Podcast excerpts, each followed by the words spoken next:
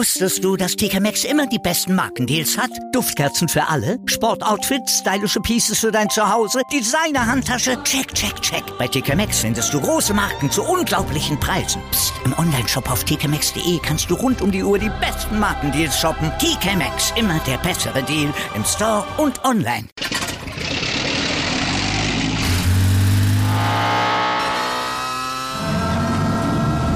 Von 0 auf 100. Aral feiert 100 Jahre mit über 100.000 Gewinnen. Zum Beispiel ein Jahr frei tanken. Jetzt ein Dankeschön, rubbellos zu jedem Einkauf. Alle Infos auf aral.de. Aral, alles super. Einen schönen guten Abend, herzlich willkommen zum AVD Motor- und Sportmagazin. Heute mit äh, Ralf Bach, unserem Formel-1-Experten, bei mir im Studio. Und zugeschaltet ist uns der Motorsportchef von Red Bull, Dr. Helmut Marko. Einen schönen guten Abend. Das Bild scheint im Moment äh, zu hängen, aber ich kann Ihnen, liebe Zuschauer, schon mal die Themen vorstellen.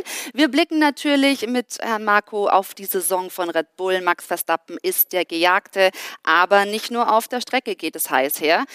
Wir beleuchten natürlich den Konkurrenzkampf und schauen da auch im Speziellen auf Mercedes. Wen können wir in Zukunft im Mercedes-Cockpit neben Hamilton erwarten? Walter Bottas oder George Russell? Und dann schauen wir zur Formel E, die in New York an diesem Wochenende Halt gemacht hat. Und da sprechen wir heute noch mit Rene Rast. Und jetzt schauen wir mal, ob die Verbindung zu Helmut Marko wieder steht, ob wir ihn ansprechen können. Im Moment nicht. Das bauen wir natürlich nochmal neu auf. Und an der Stelle frage ich Ralf, dafür bist du ja da, um solche Momente aufzufangen. Der Triple-Header jetzt der ja. Formel 1.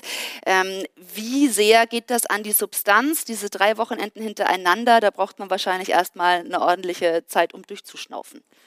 Ja, das geht allen an die Substanz. Äh wahrscheinlich den Fahrern noch am wenigsten, aber die Mechaniker und Ingenieure, also speziell die Mechaniker, die, sind, die gehen wirklich auf dem Zahnfleisch nach dem äh, dritten Rennen.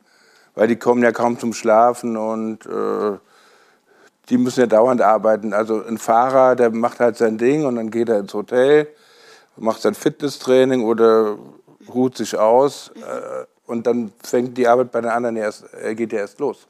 Ja, da bin ich dann auch sehr gespannt zu erfahren, wie Dr. Helmut Marko dann mit so einer äh, Zwischenphase sozusagen umgeht, ob da mal ein bisschen Zeit ist, runterzukommen und wie man das so gestaltet. Ralf, lass uns einmal über die Cockpit-Besetzung bei Mercedes sprechen. Also Hamilton hat schon verlängert für zwei Jahre, das ist klar. Ja. Jetzt ist die große Frage, wer wird in der kommenden Saison dann eben sein Partner und oder ja genau, Mitfahrer, Teamkollege. Eigentlich gibt es nur zwei Optionen. Oder siehst du eine weitere als äh, Valtteri Bottas oder George Russell? Nee, im Moment gibt es wirklich nur Russell oder Bottas. Äh, das sagt ja auch äh, Toto Wolf selbst, also der Teamchef. Und es wird zwischen den beiden ausgehen und es kann für mich eigentlich nur eine Wahl geben, aber ich bin halt nicht Ehrendoktor Toto Wolf. Er muss selbst entscheiden. Ehrendoktor, äh, das sagst du so. Wir haben einen wirklichen äh, Doktor, was heißt wirklich, also einen juristischen ja, Doktor heute dafür in arbeiten. der Sendung. Herr Dr. Marco, es ist schön, dass wir Sie zumindest auch schon jetzt wieder sehen können. Ich glaube, mit dem Ton passt jetzt auch. Deshalb nochmal die Begrüßung und ich würde aber gerne mit Ihnen nochmal von vorne in diese Sendung starten. Wir haben gerade das Thema äh, angesprochen, Tripleheader und jetzt kurze Pause. Wie haben Sie äh, diese Pause in, im Formel-1-Kalender jetzt gestaltet für sich? Äh, das war ganz angenehm. So ein Triebehätter, der geht an die Substanz. Und ich habe einfach jetzt ein sehr relaxtes Wochenende bei schönstem Wetter in Österreich genossen. Das klingt doch wirklich sehr entspannt. Ja, war auch schwer erreichbar, das habe ich gemerkt.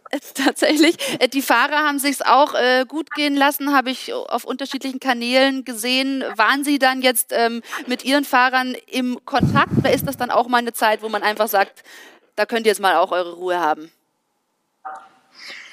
Na, generell äh, bin ich telefonisch Kontakt. Die Alpha Tauri-Piloten haben ja in der vergangenen Woche Pirelli-Tests am Red Bull Ring durchgeführt und da habe ich mich natürlich über das Ergebnis informiert und generell ist das eine positive Rückmeldung gewesen über die Reifen, die im nächsten Jahr verwendet werden. Sehr gut. Also wir sehen, es ist schon immer irgendwas zu tun und unser heutiger Gast, Dr. Helmut Marko, kommt sowieso recht selten wirklich zur Ruhe, denn es gibt seit vielen, vielen Jahren immer was in der Formel 1 und im Motorsport für ihn zu tun. Die Magie des Motorsports lässt ihn nicht los. Dr. Helmut Marko. 1971 sein großer Durchbruch. Der Sieg bei den 24 Stunden von Le Mans im Porsche. Und das mit einem Distanzrekord, der erst knapp 40 Jahre später gebrochen werden sollte. Neun Formel-1-Rennen stehen in Markus Vita, ein Vorvertrag bei Ferrari schon unterschrieben, bis eine Augenverletzung bei einem Rennen seine aktive Karriere abrupt beendet. Doch Dr. Marco, ein promovierter Rechtswissenschaftler, bleibt dem Rennsport treu. Als Fahrermanager, als Rennstallbesitzer in der DTM. 2005 kehrt Marco als Red Bull Motorsportchef in die Formel 1 zurück und fördert Talente wie Sebastian Vettel oder Max Verstappen vom Nachwuchsfahrer zum Weltmeister. Formel 1 Strippenzieher, Nachwuchsmanager, der starke Mann bei Red Bull. Willkommen im AVD Motor- und Sportmagazin, Dr. Helmut Marko. Ja, das freut uns wirklich sehr, Herr Marco, dass Sie heute mit dabei sind in der Sendung. Erstmal die Frage an Ralf, was zeichnet aus deiner Sicht, Herr Marco, aus? Ja, alles. Er ist ein Weltmeistermacher, er ist selbst Rennen gefahren, auf also total hohem Niveau. Wahrscheinlich wäre das Niveau noch höher gewesen ohne seinen Unfall. Ähm, ja, also er weiß, wie es geht, er weiß, wie man junge Leute an, an den Rennsport ranführt, aber nicht nur an den Rennsport, sondern auch, was es heißt, Erfolg zu haben, was man dafür tun muss, wie man gebaut sein muss. Also er, er, kennt schon alle Cocktails, die so ein Champion ausmachen. ja, und vor allem haben wir gerade noch Bilder mit Sebastian Vettel gesehen, also der letzte Red Bull Weltmeister. Herr Marco, wie nah sind Sie denn eigentlich dran am nächsten Coup?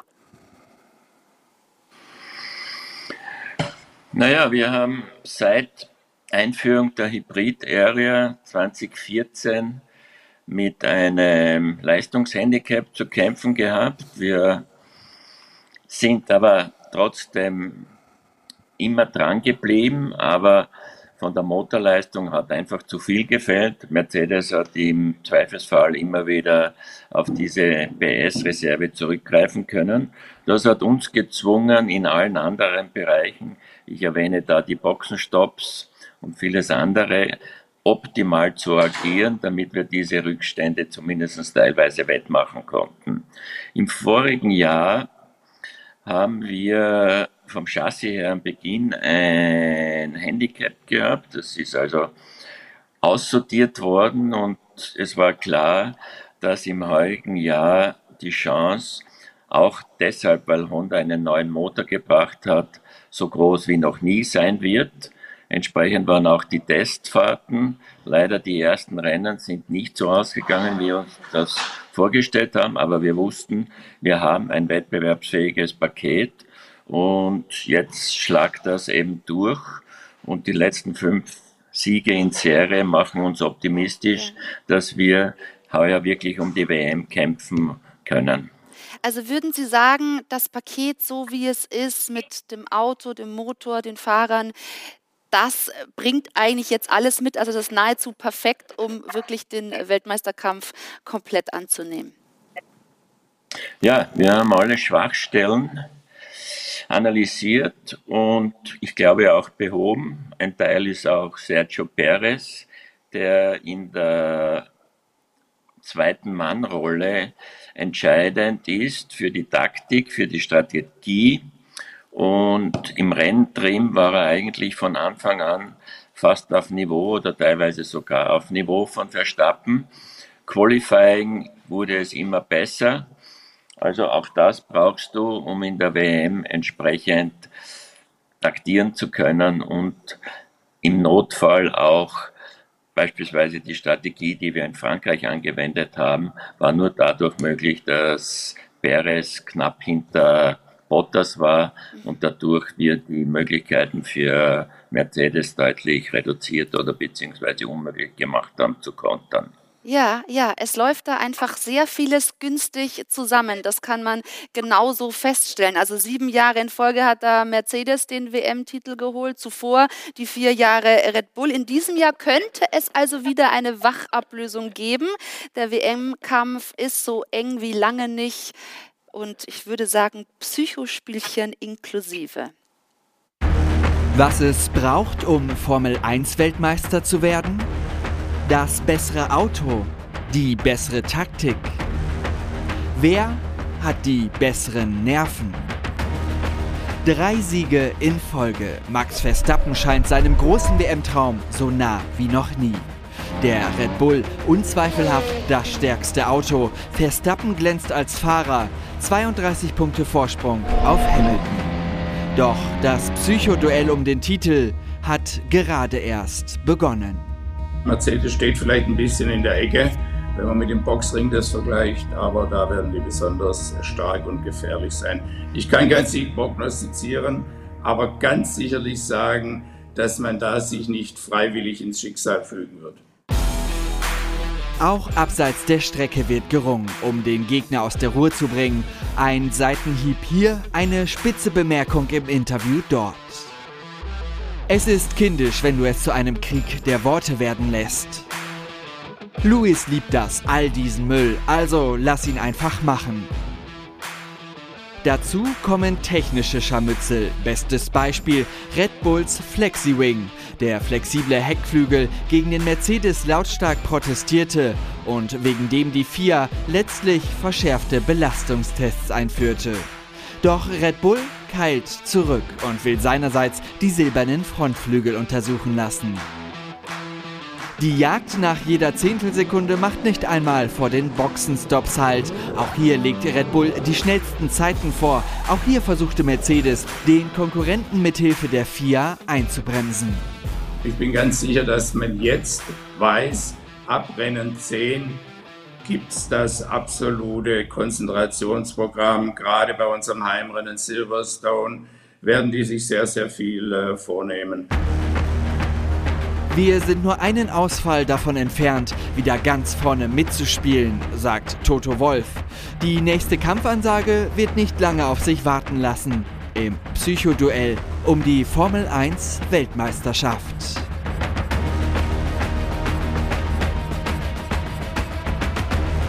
Klar, da wird sich auch abseits der Strecke duelliert. Da sind schon ein paar verbale Pfeile geflogen. Ralf, ist das jetzt noch das normale Geplänkel oder schon Psychoduell?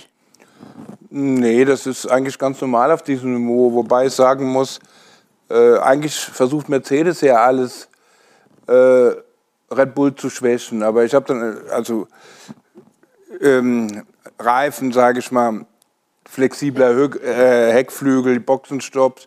Aber je mehr die von Red Bull verlangen, dass sie was machen, desto besser wird Red Bull.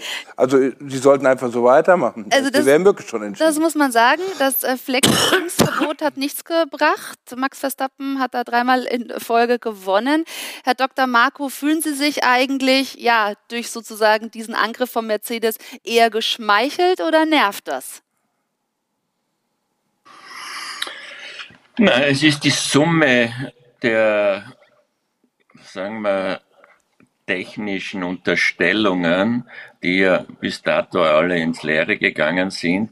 Und naja, wenn das das Deal ist, dann okay, dann können wir damit auch leben. Aber solange es nicht persönlich wird, soll es uns recht sein. Fühlen Sie sich denn schon in irgendeiner Form persönlich angegriffen? Also es sind ja schon so ein paar, sag ich mal, verbale Spitzen rübergekommen. Ähm, ich erinnere mich da an eine Aussage von äh, Toto Wolf, er nennt sie Mr. Grumpy oder äh, Christian Horner sei ein Schwätzer. Das bleibt nicht lange hängen bei Ihnen? Nein, das ist Teil des Spielchens und momentan ist, glaube ich, der Toto mehr auf den Christian fixiert. Aber das wechselt. Aber wir können damit leben. Sie schmunzeln. Ich merke, so ein bisschen Spaß macht Ihnen das auch. Sie sind natürlich gerade in einer sehr angenehmen Rolle.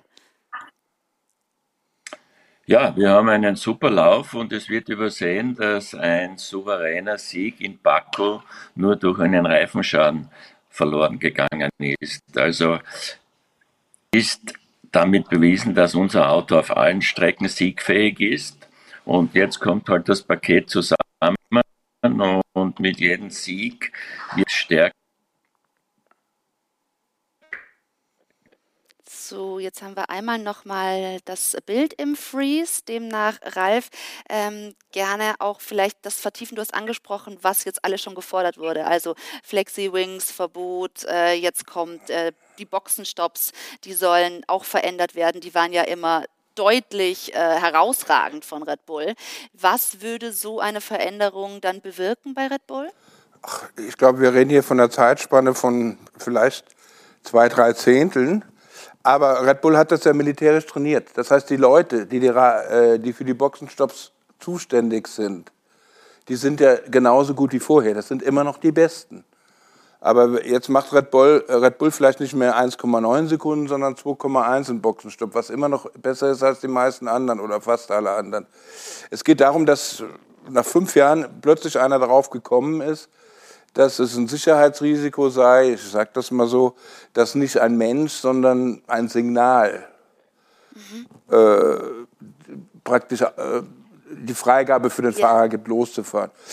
Ich meine, wir leben in der höchst technologisierten Formel 1, äh, wo man ja froh ist, wenn das überhaupt noch Fahrer im Auto sitzen und plötzlich kommen die hin und sagen, das, das muss man jetzt wieder manuell machen. Wobei, das seit fünf Jahren lang genug dabei, um zu wissen, dass man natürlich auch immer den, den Führenden, den Stärksten auch mit irgendwelchen Mitteln schwächen will. Deswegen, Herr Dr. Marco, wie groß wäre die Schwächung durch diese neuen Boxenstops? Äh, ich glaube, das Ganze ist noch nicht endgültig abgesegnet, weil diese zwei Zehntel, die die Crew warten muss, wie will man die kontrollieren? Das geht nicht und vor allem nicht in der Situation. Wenn man jetzt draufkommt, es waren nicht zwei Zehntel, sondern 1,4 Zehntel, wie will man dann die Bestrafung und so weiter. Also generell, was immer auch kommt, der Nachteil ist marginal und damit können wir leben, aber ich finde, man nimmt großteils einen Show-Effekt weg, denn viele, viele Zuschauer warten immer gespannt, wie geht der Boxenstopp aus, wer macht den schnellsten. Und wie es gezeigt hat, sind ja solche Boxenstopps auch oft rennentscheidend, vor allem mit der In- und Out-Runde, wie sich das also in Frankreich sehr gut dargestellt hat. Mhm. Und dann hat Red Bull allerdings auch angekündigt, also alles wollen sie dann auch nicht auf sich sitzen lassen. Dann werden im Gegenzug die Frontflügel von Mercedes kontrolliert. Was ähm, gibt es da für einen neuen Stand? Ist da schon was Neues dabei herausgekommen? Nein, wir haben unsere Bedenken und auch unser Bildmaterial der FIA zur Verfügung gestellt.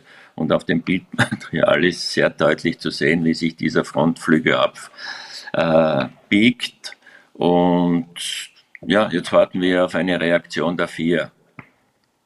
Was erwarten Sie? Sie erwarten eine Strafe dafür?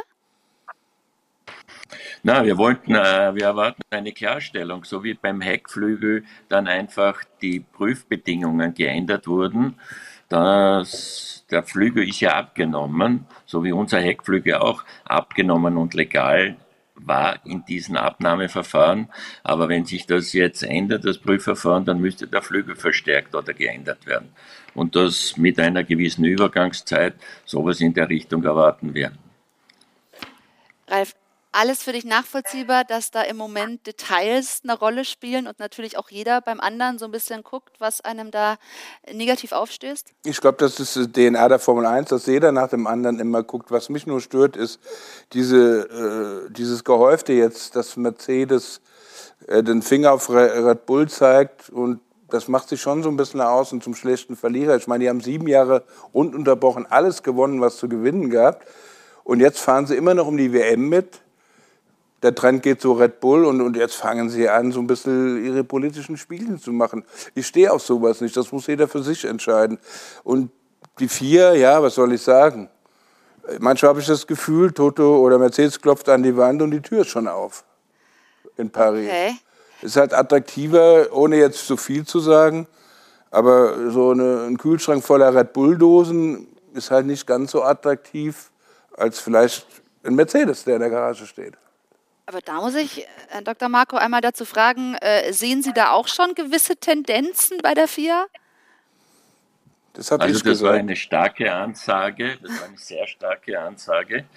dem traue ich mich nicht anschließen, aber es ist schon so, dass wenn von Mercedes was kommt, dass da doch sehr rasch darauf reagiert wurde. Aber zwischenzeitlich glaube ich eben durch die Fülle der Sachen, es ist ja der Heckflügel, es wurde der Motor in Frage gestellt, es wurde der Reifendruck in Frage gestellt.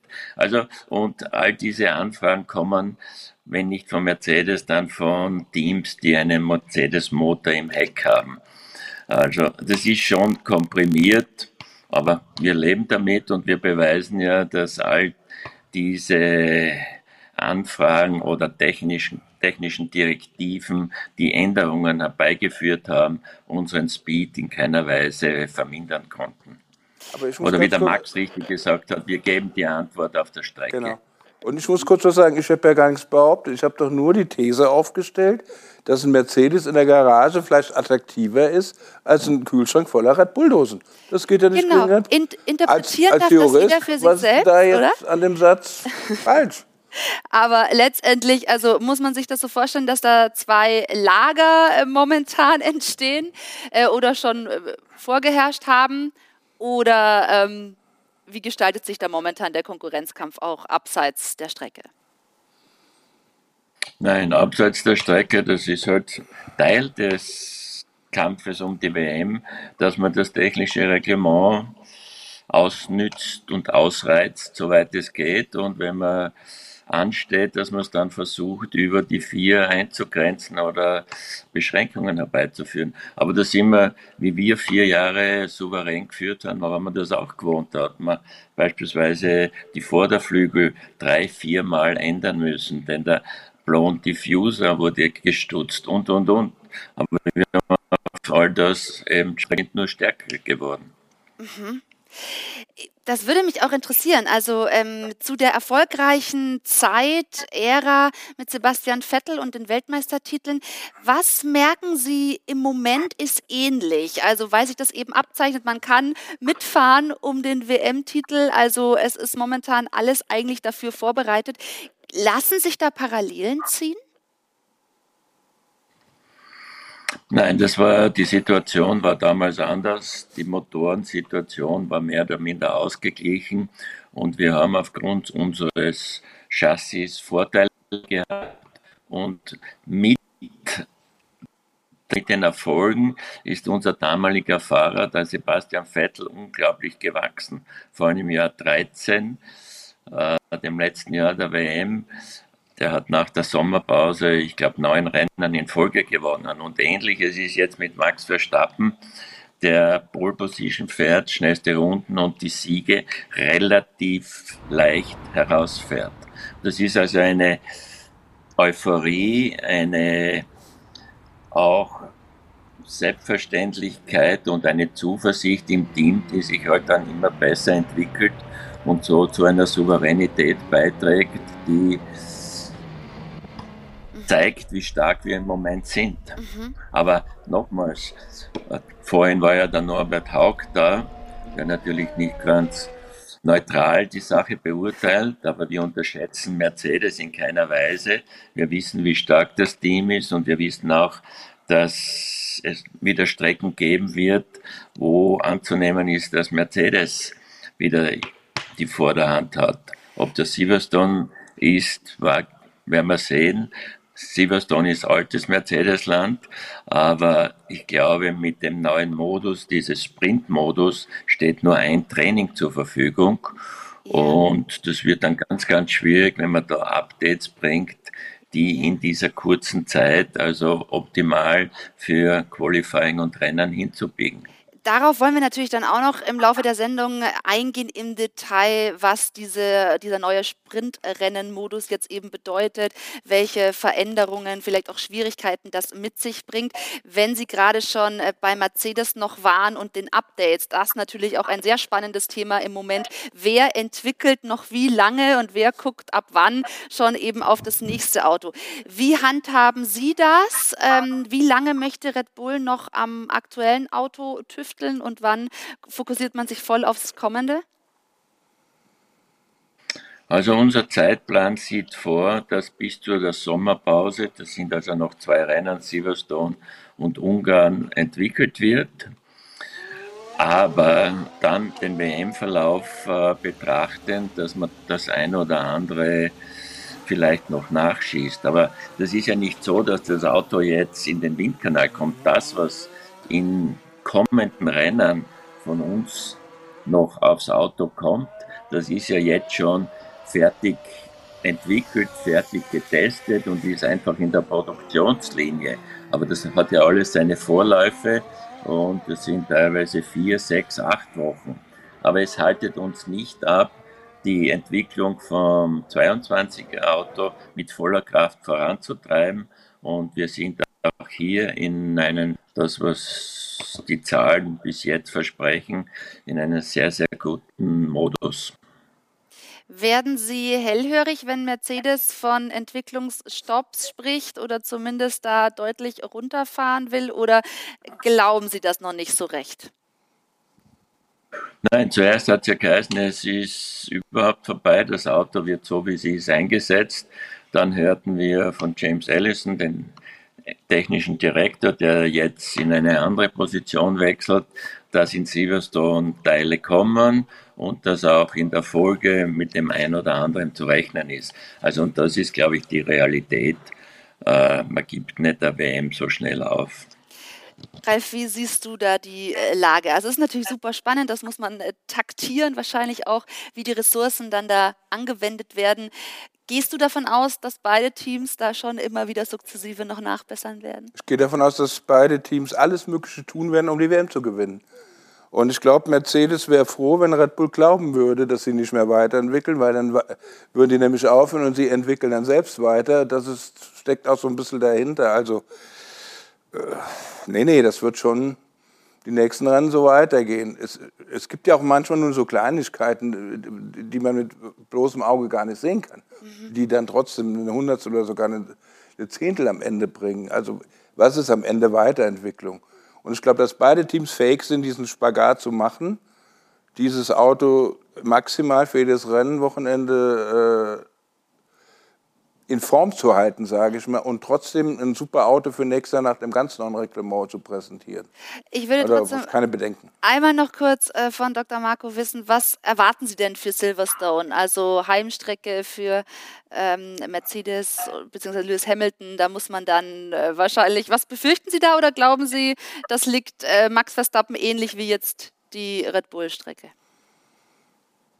Also ein normales Silverstone-Rennen äh, hätte ich Mercedes leicht im Vorteil gesehen. Aber jetzt müssen wir auf die Sprint-Variante kommen und nur ein Training. Und wenn ich jetzt die Vergangenheit oder die vergangenen Rennen betrachte, hat Mercedes die Autos relativ oft und teilweise drastisch umgebaut bis sie endlich ein Setup gefunden haben und das aber auch nicht mehr auf beiden Autos, beispielsweise Monte Carlo, war Bottas wettbewerbsfähig, Hamilton nicht. In Bottas war es umgekehrt.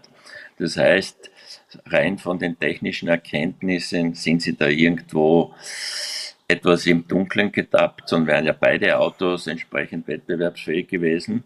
Und jetzt kann ich mir schwer vorstellen, wenn man jetzt Updates bringt, die müssen ja nicht auf Anhieb funktionieren oder manchmal tun sie es, manchmal tun sie es auch nicht. Und wenn man jetzt nur eine Stunde Zeit zur Verfügung hat, noch dazu England mit doch einem Wetter, das hier und da auch Regen beinhaltet, ist das eine relativ risikoreiche Angelegenheit. Ja, also das bringt dann der neue Modus auch äh, so mit sich. Interessant, äh, werden wir gleich noch drauf zu sprechen kommen. Einmal möchte ich natürlich erwähnen, Herr Dr. Marco, Sie ähm, haben schon so viele Jungs in die Formel 1 gebracht. Sie sind jetzt mit Max Verstappen wieder eben mit einem Fahrer unterwegs, der wahnsinnig vielversprechend ist, mit Sebastian Vettel Weltmeister geworden. Äh, Ricciardo, Sainz, Gasly, äh, Tsunoda, also diverse aus der Red Bull äh, Juniorenschule, sage ich mal. Wie stolz macht sie das eigentlich, dass sie da so viele Köpfe schon äh, erfolgreich platzieren konnten? Na, wir sind da sehr stolz, dass wir ähm, wie schon erwähnt, sehr viele Top-Leute, Grand Prix-Sieger mit Verstappen, Ricciardo, Gasly und Vettel gebracht haben. Aber auch viele Leute, die es in der Formel 1 dann nicht geschafft haben, die sind jetzt im Motorsport tätig, weil ihr vorhin Formel E äh, erwähnt habt. Da sind viele unserer Ex-Junioren oder in der DTM oder im Bankstreckensport. Und da verdienen diese Leute gutes Geld, was sie wahrscheinlich im Zivilberuf nicht machen könnten. Und wir haben auch jetzt wieder einige sehr gute Leute in der Pipeline, und jetzt wird es langsam eng für die Formel 1 Sitze zu finden. Und weil wir fürs nächste Jahr, glaube ich, wahrscheinlich kaum einen Sitz frei haben werden. Aber das war ja unser Prinzip, dass wir Risiko eingegangen sind und relativ junge und unerfahrene Leute in die Formel 1 gesetzt haben. Und das ist großteils aufgegangen. Ja, das ist ein Erfolgsrezept. Das war allerdings nicht gleich von vorne weg so, Herr Dr. Marco. Die, ein paar Anlaufschwierigkeiten gab es äh, für Sie schon bei äh, Red Bull, bis dann eben mit ähm, Sebastian Vettel sozusagen die Initialzündung kam. Nach ihm lief's. Was war da der Schlüssel für den Erfolg? Naja, da muss man die Historie vom Red Bull Junior Team verfolgen. Und zuerst war das eine Art Mäzenatentum. Unser Chef hat einfach gesagt, Motorsport ist sehr teuer und wir wollen jungen Leuten ermöglichen, dass sie diesen Sport ausüben und vielleicht auch in die Formel 1 kommen. Nur sind dann in relativ kurzer Zeit zwei Formel 1 Teams erworben worden, zuerst von Jaguar, dann von Minardi. Und da war die Aufgabenstellung eine ganz andere.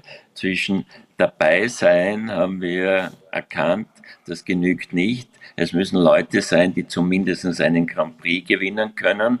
Und dadurch ist das Auswahlverfahren einfach etwas selektiver geworden oder drastisch selektiver geworden.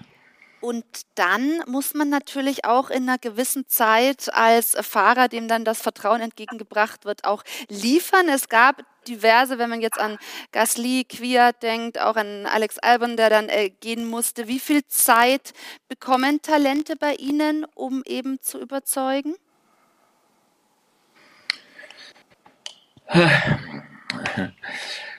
Zeit ist, wir müssen das den Erfolg des Teams im Auge haben. Und wenn der zweite Fahrer, wobei zur Ehrenrettung gesagt werden muss, das Leben neben ist kein einfaches. Der hat einen unglaublichen Quali Speed, hat einen unglaublichen Rennspeed und vor allem, ob das Auto nervös ist oder nicht, das spielt bei ihm keine Rolle. Er holt immer das Maximum heraus. Und das können sehr wenige Fahrer. Und da müssen wir halt dann reagieren, ohne dass wir mit dem Team sozusagen, wenn das nur ein Ein-Mann-Team wäre, kommen wir in den Punkten und auch in der Strategie und Taktik nicht weiter. Und wenn wir sehen, dass es der andere Mann nicht schafft, dann reagieren wir. Aber wir haben ja immer noch das Anfangbecken Alpha und Gas liefert einen Jetzt muss ich einmal noch mal kurz einhaken, weil der Ton an dieser Stelle wieder ein Problem hat. Die Verbindung scheint einmal mehr gerade zu stocken. Wir müssen das noch mal aufbauen. Äh, der Gedanke an die Regie oder jetzt geht's, glaube ich, wieder. Ich überprüfe das da. Ah, Dr. Marco, jetzt äh, sehe ich, dass das sich wieder gefangen hat. Gewitter in Graz. Bitte? Gewitter in Graz. Gewitter in, ist Gewitter bei Ihnen? Im Moment? Nein, in der Umgebung ist, ist, ja. sind Ach, mehrere Gebiete. Dann haben wir es zumindest ausfindig also gemacht, wo das Problem liegt. naja, hier werden schon Verschwörungstheorien verbreitet. Aber ähm, wenn wir gerade zum Beispiel Gasly, weil Sie sagten eben, man hat ja mit Alpha Tauri dann auch noch ein Team. Also wenn, äh, wenn Sie jetzt sich Gasly anschauen, der da eigentlich überdurchschnittlich gut fährt mit diesem ähm, Auto, ist die Frage, gibt es für ihn eigentlich einen Weg zurück? Momentan brauchen wir ihn bei Alpha Tauri. Alpha Tauri kämpft gegen Ferrari und Alpine um den fünften Platz. Und da brauchen wir einen ganz starken Fahrer. Und er macht den Job unglaublich gut. Wie erwähnt, ist in der Form seines Lebens.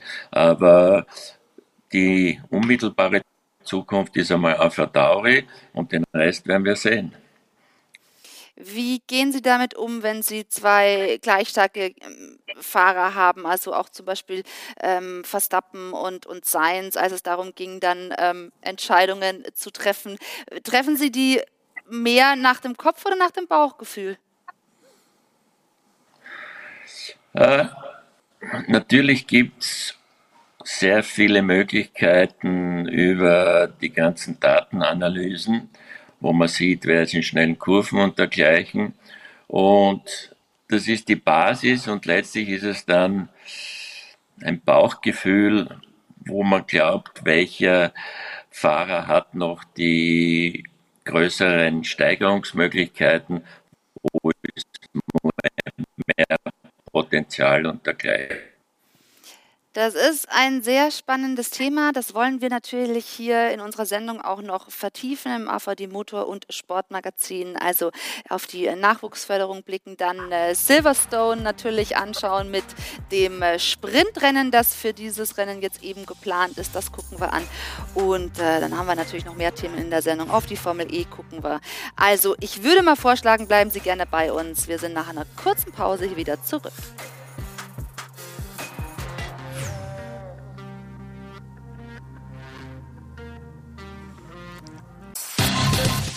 Werbung Anfang. Werbung Ende. Wir sind zurück beim AVD Motor- und Sportmagazin mit Ralf Bach im Studio und Dr. Helmut Marko, der uns zugeschaltet ist, der äh, immer schon für Nachwuchs ein Gespür hatte, der jetzt mit Max Verstappen auf der Siegerstraße ist. Und äh, die Frage an Sie, Herr Dr. Marko, wie zufrieden sind Sie mit Ihrem Zweitfahrer, mit Sergio Perez? Wie lange planen Sie mit ihm? Äh, Sergio Perez haben wir geholt, damit wir einen zweiten starken Mann haben. Das ist also im WM-Kampf ganz wichtig von der Strategie her. Beispielsweise Frankreich hätten wir den Zweistopp nicht machen können, wenn Perez nicht unmittelbar hinter Bottas gewesen wäre. Äh, von Beginn an war sein Rennspeed sehr zufriedenstellend, vor allem auch im Reifenverschleiß war er wirklich top. Dort, wo es etwas gehapert hat, waren die Qualifyings, aber das ist auch deutlich besser geworden. Allen im Allen sind wir mit ihm sehr zufrieden. Er ist ein großer Teamplayer, hat sich gut eingefügt und versteht sich nicht nur mit Max Verstappen, auch mit der ganzen Technik-Crew sehr, sehr gut. Und die Frage nochmal, wie langfristig planen Sie? Gut. Wir haben einen Einjahresvertrag und wir denken nach der Sommerpause, dass wir unsere Fahrerpaarungen bekannt geben werden. Aber du hast ja vor etwa zehn Minuten gesagt, äh, dass, die, dass eigentlich bei euch keine Sitze mehr frei sind und das war ja auch schon eine Antwort. Gut. Äh, okay, nach der Sommerpause werden wir unsere Fahrerbarang bekannt geben. Ja, da sind wir doch sehr gespannt drauf. Und jetzt steht dann erstmal das Rennen in Silverstone an, das eine äh, neue Herausforderung mit sich bringt, denn es wird ein Sprintrennen anstelle des Qualifyings vom Samstag stattfinden, das Qualifying dann am Freitag. Dadurch verkürzt sich das Training. Also äh, ist eine Menge Rennaction dann los und ich wüsste gerne von Herrn Dr. Marco, was Sie davon halten, denn die Teams wurden ja auch mit in die Planung einbezogen. Also generell haben wir zugestimmt. Wir wollten sehen, es sind auf drei Veranstaltungen limitiert. Wir wollten sehen, wie wirkt sich das aus aufs Grobe ist für den Veranstalter und für den Zuschauer der Vorteil, dass am Freitag bereits ein Qualifying ist, dass am Samstag das Sprint-Event ist und Sonntag dann der Grand Prix stattfindet. Für das Team erschwerend ist, normalerweise hat man drei Stunden, um das Auto abzustimmen für Qualifying und Rennen. Mit diesem Format hat man nur eine Stunde.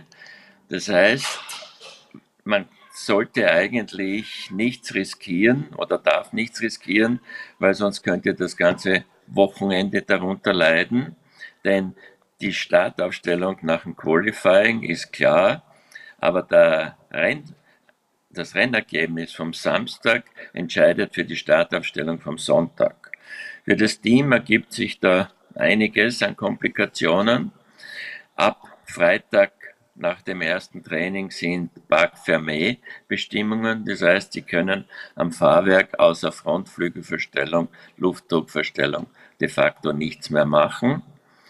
Die Reifenwahl wird eine sehr entscheidende sein. Wie verteilt man das Kontingent, das man bekommt, auf die zwei, auf den Sprint? Man nennt das ja nicht Rennen, sondern einen Sprint und dann das Hauptrennen.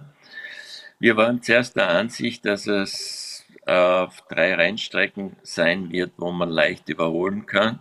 Silverstone ist, glaube ich, da kein sehr gutes Beispiel. Wenn es schlecht hergeht, haben wir eine Prozession Monza und Brasilien wird anders sein, weil man auf diesen Rennstrecken überholen kann. Aber man muss einmal was Neues probieren und dann sieht man ja, und nach diesen drei Testrennen wird man entscheiden, wie das weitergeht. Wird Red Bull denn dann das Wochenende in irgendeiner Form auch anders angehen? Also sind dann da die taktischen Vorgaben andere? Ja, weil entscheidend sagen wir so, im Sprint sollte man kein Risiko eingehen. Die Abstimmung muss passen. Also im Idealfall gewinnt man den Sprint und das Hauptrennen, aber das ist der Idealfall. Man weiß nach einer Stunde Training wahrscheinlich sehr, sehr wenig über einen Longrun. Longrun ist, das ist der Verlauf, wenn man mit vollen Tanks fährt, damit man sieht, wie der Reifenverschleiß in etwa ausschaut. Innerhalb einer Stunde kann ich mir kaum vorstellen, dass man das schafft, eine Abstimmung und einen Longrun. Also man wird Kompromisse eingehen müssen und man wird, oder wir gehen davon aus, dass wir uns auf Bewährtes verlassen und von der Abstimmung her keinerlei Risiken eingehen. Also es ist eigentlich ein ganzes Wochenende wirklich Rennaction. Ja, wie gerade angesprochen, man darf sich da wenig erlauben, sonst hat das für mhm. das ganze Wochenende Konsequenzen. Ist es dann aus deiner Sicht mehr ein Gimmick für die Zuschauer oder schon auch etwas, was den Teams hilft, ähm, ja, die Spannung hochzuhalten? Also für die Zuschauer ist jedes Rennen mehr, glaube ich, gut. Und auch wenn es Sprintrennen heißt, es ist halt ein Rennen. Also das ist, finde ich, jetzt schon mal ganz gut. Und was die Teams betrifft, äh, ich glaube, so die. Vielleicht für kleinere Teams auch eine Chance. Ja, auf jeden Fall eine Chance, weil die haben gar nichts zu verlieren. Aber ich weiß ja jetzt auch nicht genau, wie sie unter den Voraussetzungen gewinnen sollen. Aber in so einem Sprintrennen kann ja halt auch mal irgendein kleiner Unfall passieren, eine Kollision oder sonst was. Äh, es ist auf jeden Fall für die Kleinen eine Chance. Sie haben zwar keine, aber sie müssen sie nutzen. Äh, aber äh, ich glaube, was, was er gesagt hat, ist interessant. Ich glaube, die Datenflut ist nicht mehr so da an einem Freitag. Man kriegt einfach nicht so viele Daten. Das heißt, die Simulationsprogramme oder auch der reine Hirnschmalz, vielleicht auch das Gefühl des Fahrers in einem kurzen Freitagstraining werden entscheidend sein, welche Strategie oder gerade um die Longruns einigermaßen zu verstehen, wie man das angeht. Ja. Also das, darauf bin ich gespannt ja. auf was es da dann ankommt. Und die haben ja dann nach einem Wochenende einen Erfahrungswert, da würde ich gerne mit den Teams reden. Was habt ihr daraus gelernt und wie geht ihr das dann in Monza an, wenn es wieder stattfindet? Wie stehen Sie dazu, Herr Dr. Marco? Also sagen Sie, ja, das kann dann natürlich auch irgendwie mh, mm, den WM-Kampf noch mehr befeuern oder sind Sie da erstmal so, dass Sie sagen, das unterbricht jetzt einen gewissen Rhythmus? Na, das wurde ja im Vorjahr beschlossen. Da wussten wir noch nicht, dass wir um die WM fahren. Aber es ist sicher eine andere Herangehensweise. Und wir, ich würde sagen, wir legen das eher auf sicher aus. Und wie gesagt, wenn Sprintrennen, es gibt einen stehenden Start, da kann es Kollisionen, wenn man da einen Flügel schauen oder was hat, wie das am Ende des Rück und es könnte sein, dass man im Hauptrennen anstelle von vorne, was weiß der Teufel, im Mittelfeld startet und Silverstone ist schwierig zu überholen. Es sind völlig neue Aspekte, aber wir mhm. Ralf, wenn wir nochmal auf das Sprintrennen eingehen, also kürzere Strecke. Ähm, wenn du einmal kurz vielleicht auch für die Zuschauer erklärst, was da so die, die Neuerungen und äh, die Tücken vielleicht daran auch sind. Also ähm, ohne Boxenstops. Ne? ja, also kein Reifenwechsel. Äh, Ross Braun ist der Meinung, das ist das erste Mal seit ganz langer Zeit, dass wirklich die Fahrer am Limit und äh, ein Rennen, auch wenn es ein kleines Sprintrennen ist, am Vollgas fahren können. Und das will ich halt mal sehen. Äh, aber die Strecke ist zwar, die, die Distanz ist halt, halt der Unterschied. Kilometer. Und ähm, ja. Und ja. die Autos sind dann ja auch schneller, weil sie auch nicht ganz voll getankt sind. Und also die Formel 1 denkt, es ist vielleicht das kleine Rennen, wo der Fahrer am meisten eine Rolle spielen kann. Richtig. Aber das will ich sehen. Das, das und, und er findet sich da auch eben immer ein wenig neu. Es ist jetzt mal für drei Rennen so angesetzt. Silverstone, die erste Kostprobe, die wir dann erleben können. Ich finde es auch spannend. Also lassen wir uns da mal ein wenig überraschen. Und äh, dann wollen wir jetzt in dieser Sendung auch noch ein bisschen, wir hatten das zu Beginn schon angesprochen, das Mercedes-Cockpit. Wie gestaltet sich da die Situation? Lewis Hamilton hat verlängert seinen Vertrag um zwei Jahre. Und die große Frage ist, wer wird dann eigentlich in Zukunft der zweite Zweitfahrer sein. Es ist wohl mit die Nachricht der bisherigen Saison. Für Lewis Hamilton geht die Jagd nach Erfolgen in der Formel 1 weiter. Bis 2023 bleibt der siebenmalige Weltmeister Mercedes treu. Das Ziel, der achte Titel soll her und somit der alleinige Status vor Michael Schumacher als Rekordchampion. Klappt es in diesem Jahr nicht, bleiben also zwei weitere Versuche, mindestens. Doch wie sehr alle Faktoren zusammenspielen müssen, zeigt die aktuelle Saison. Red Bull und Verstappen scheinen die Nase ein wenig vorne zu haben. Umso wichtiger ist es für Mercedes da, sich schon frühzeitig für 2022 aufzustellen und auch die Frage zu beantworten, wer bekommt das Cockpit neben Hamilton? Zur Auswahl stehen eigentlich nur zwei Personalier, Valtteri Bottas und George Russell. Sucht man die perfekte Nummer 2 nach Hamiltons Geschmack, ist sein aktueller Teamkollege Bottas die beste Wahl. Einer, der keinerlei Ansprüche auf den Nummer 1 Status hat, aber eben keiner, der das Team auch langfristig vorantreibt, gerade im Kampf gegen Red Bull, wo es am Ende wirklich um jeden einzelnen Zähler ankommen könnte. Anders sieht es bei George Russell aus. Er für viele schon jetzt ein künftiger Champion, letztes Jahr in Bahrain schon einmal für Hamilton eingesprungen, führt er Valtteri Bottas dort zeitweise vor nur Fehler des eigenen Teams verhindern, dass er gleich beim Mercedes-Debüt ganz oben steht. Und auch in diesem Jahr im unterlegenen Williams sorgt Russell für einen Achtungserfolg nach dem anderen. Bei den Experten ist man sich einig, es kann eigentlich nur George Russell werden. So heißt es seitens Ex-Formel-1-Pilot Mark Sura. Toto Wolf muss an die Zukunft denken. Er braucht einen Fahrer, wenn Lewis Hamilton aufhört. Er kann ihm ja einen Nummer 2 Vertrag geben. Der wird trotzdem unterschreiben, wenn er in dem Auto sitzen darf. Geht es nach Mercedes-Boss Toto Wolf, ist die Entscheidung zwischen Bottas und Russell aber alles andere als gefallen. Wir haben immer gesagt, wir wollen noch ein paar Rennen warten, um Klarheit zu erlangen. Ich bin aber glücklich, denn wie Valtteri in Österreich gefahren ist, das war sehr gut. Er muss das konsolidieren. Gleichzeitig kennen wir die Stärken und Schwächen von George.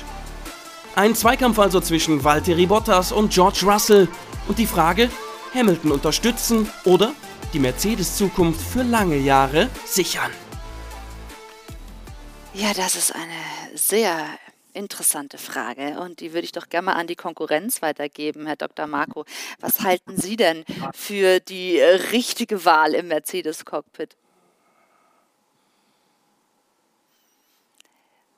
Wir haben heute einmal mehr mit der Verbindung zu kämpfen. Das ist eine Frage, die Mercedes entscheiden muss. Oder nein, das, das ist nicht unser Stil da von außen oder Ratschläge geben, wir werden es zur Kenntnis nehmen und wer immer es ist, äh, werden wir als Gegner analysieren und versuchen zu schlagen.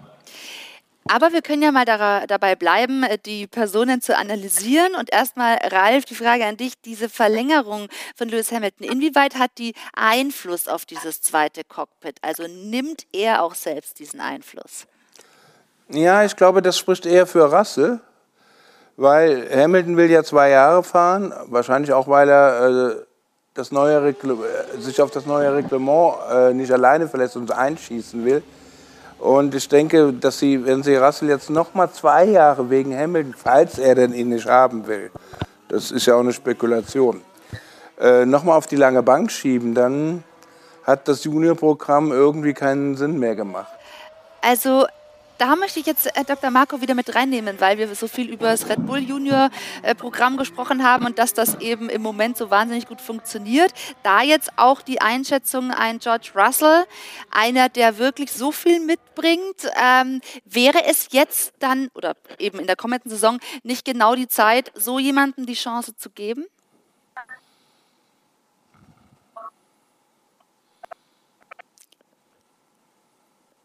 Ich habe gerade noch abgewartet, ob die Verbindung sich wieder einrenkt. Bei uns schon in einem wettbewerbsfähigen Formel 1. So, wir haben, es tut mir leid, wir haben einmal mehr das Problem mit der Verbindung. Okay. Allerdings würde mich Ihre Antwort trotzdem brennend interessieren. Deswegen hoffe ich, dass wir da jetzt nochmal ein, auch wir hier ein Update hinbekommen in unserer Sendung.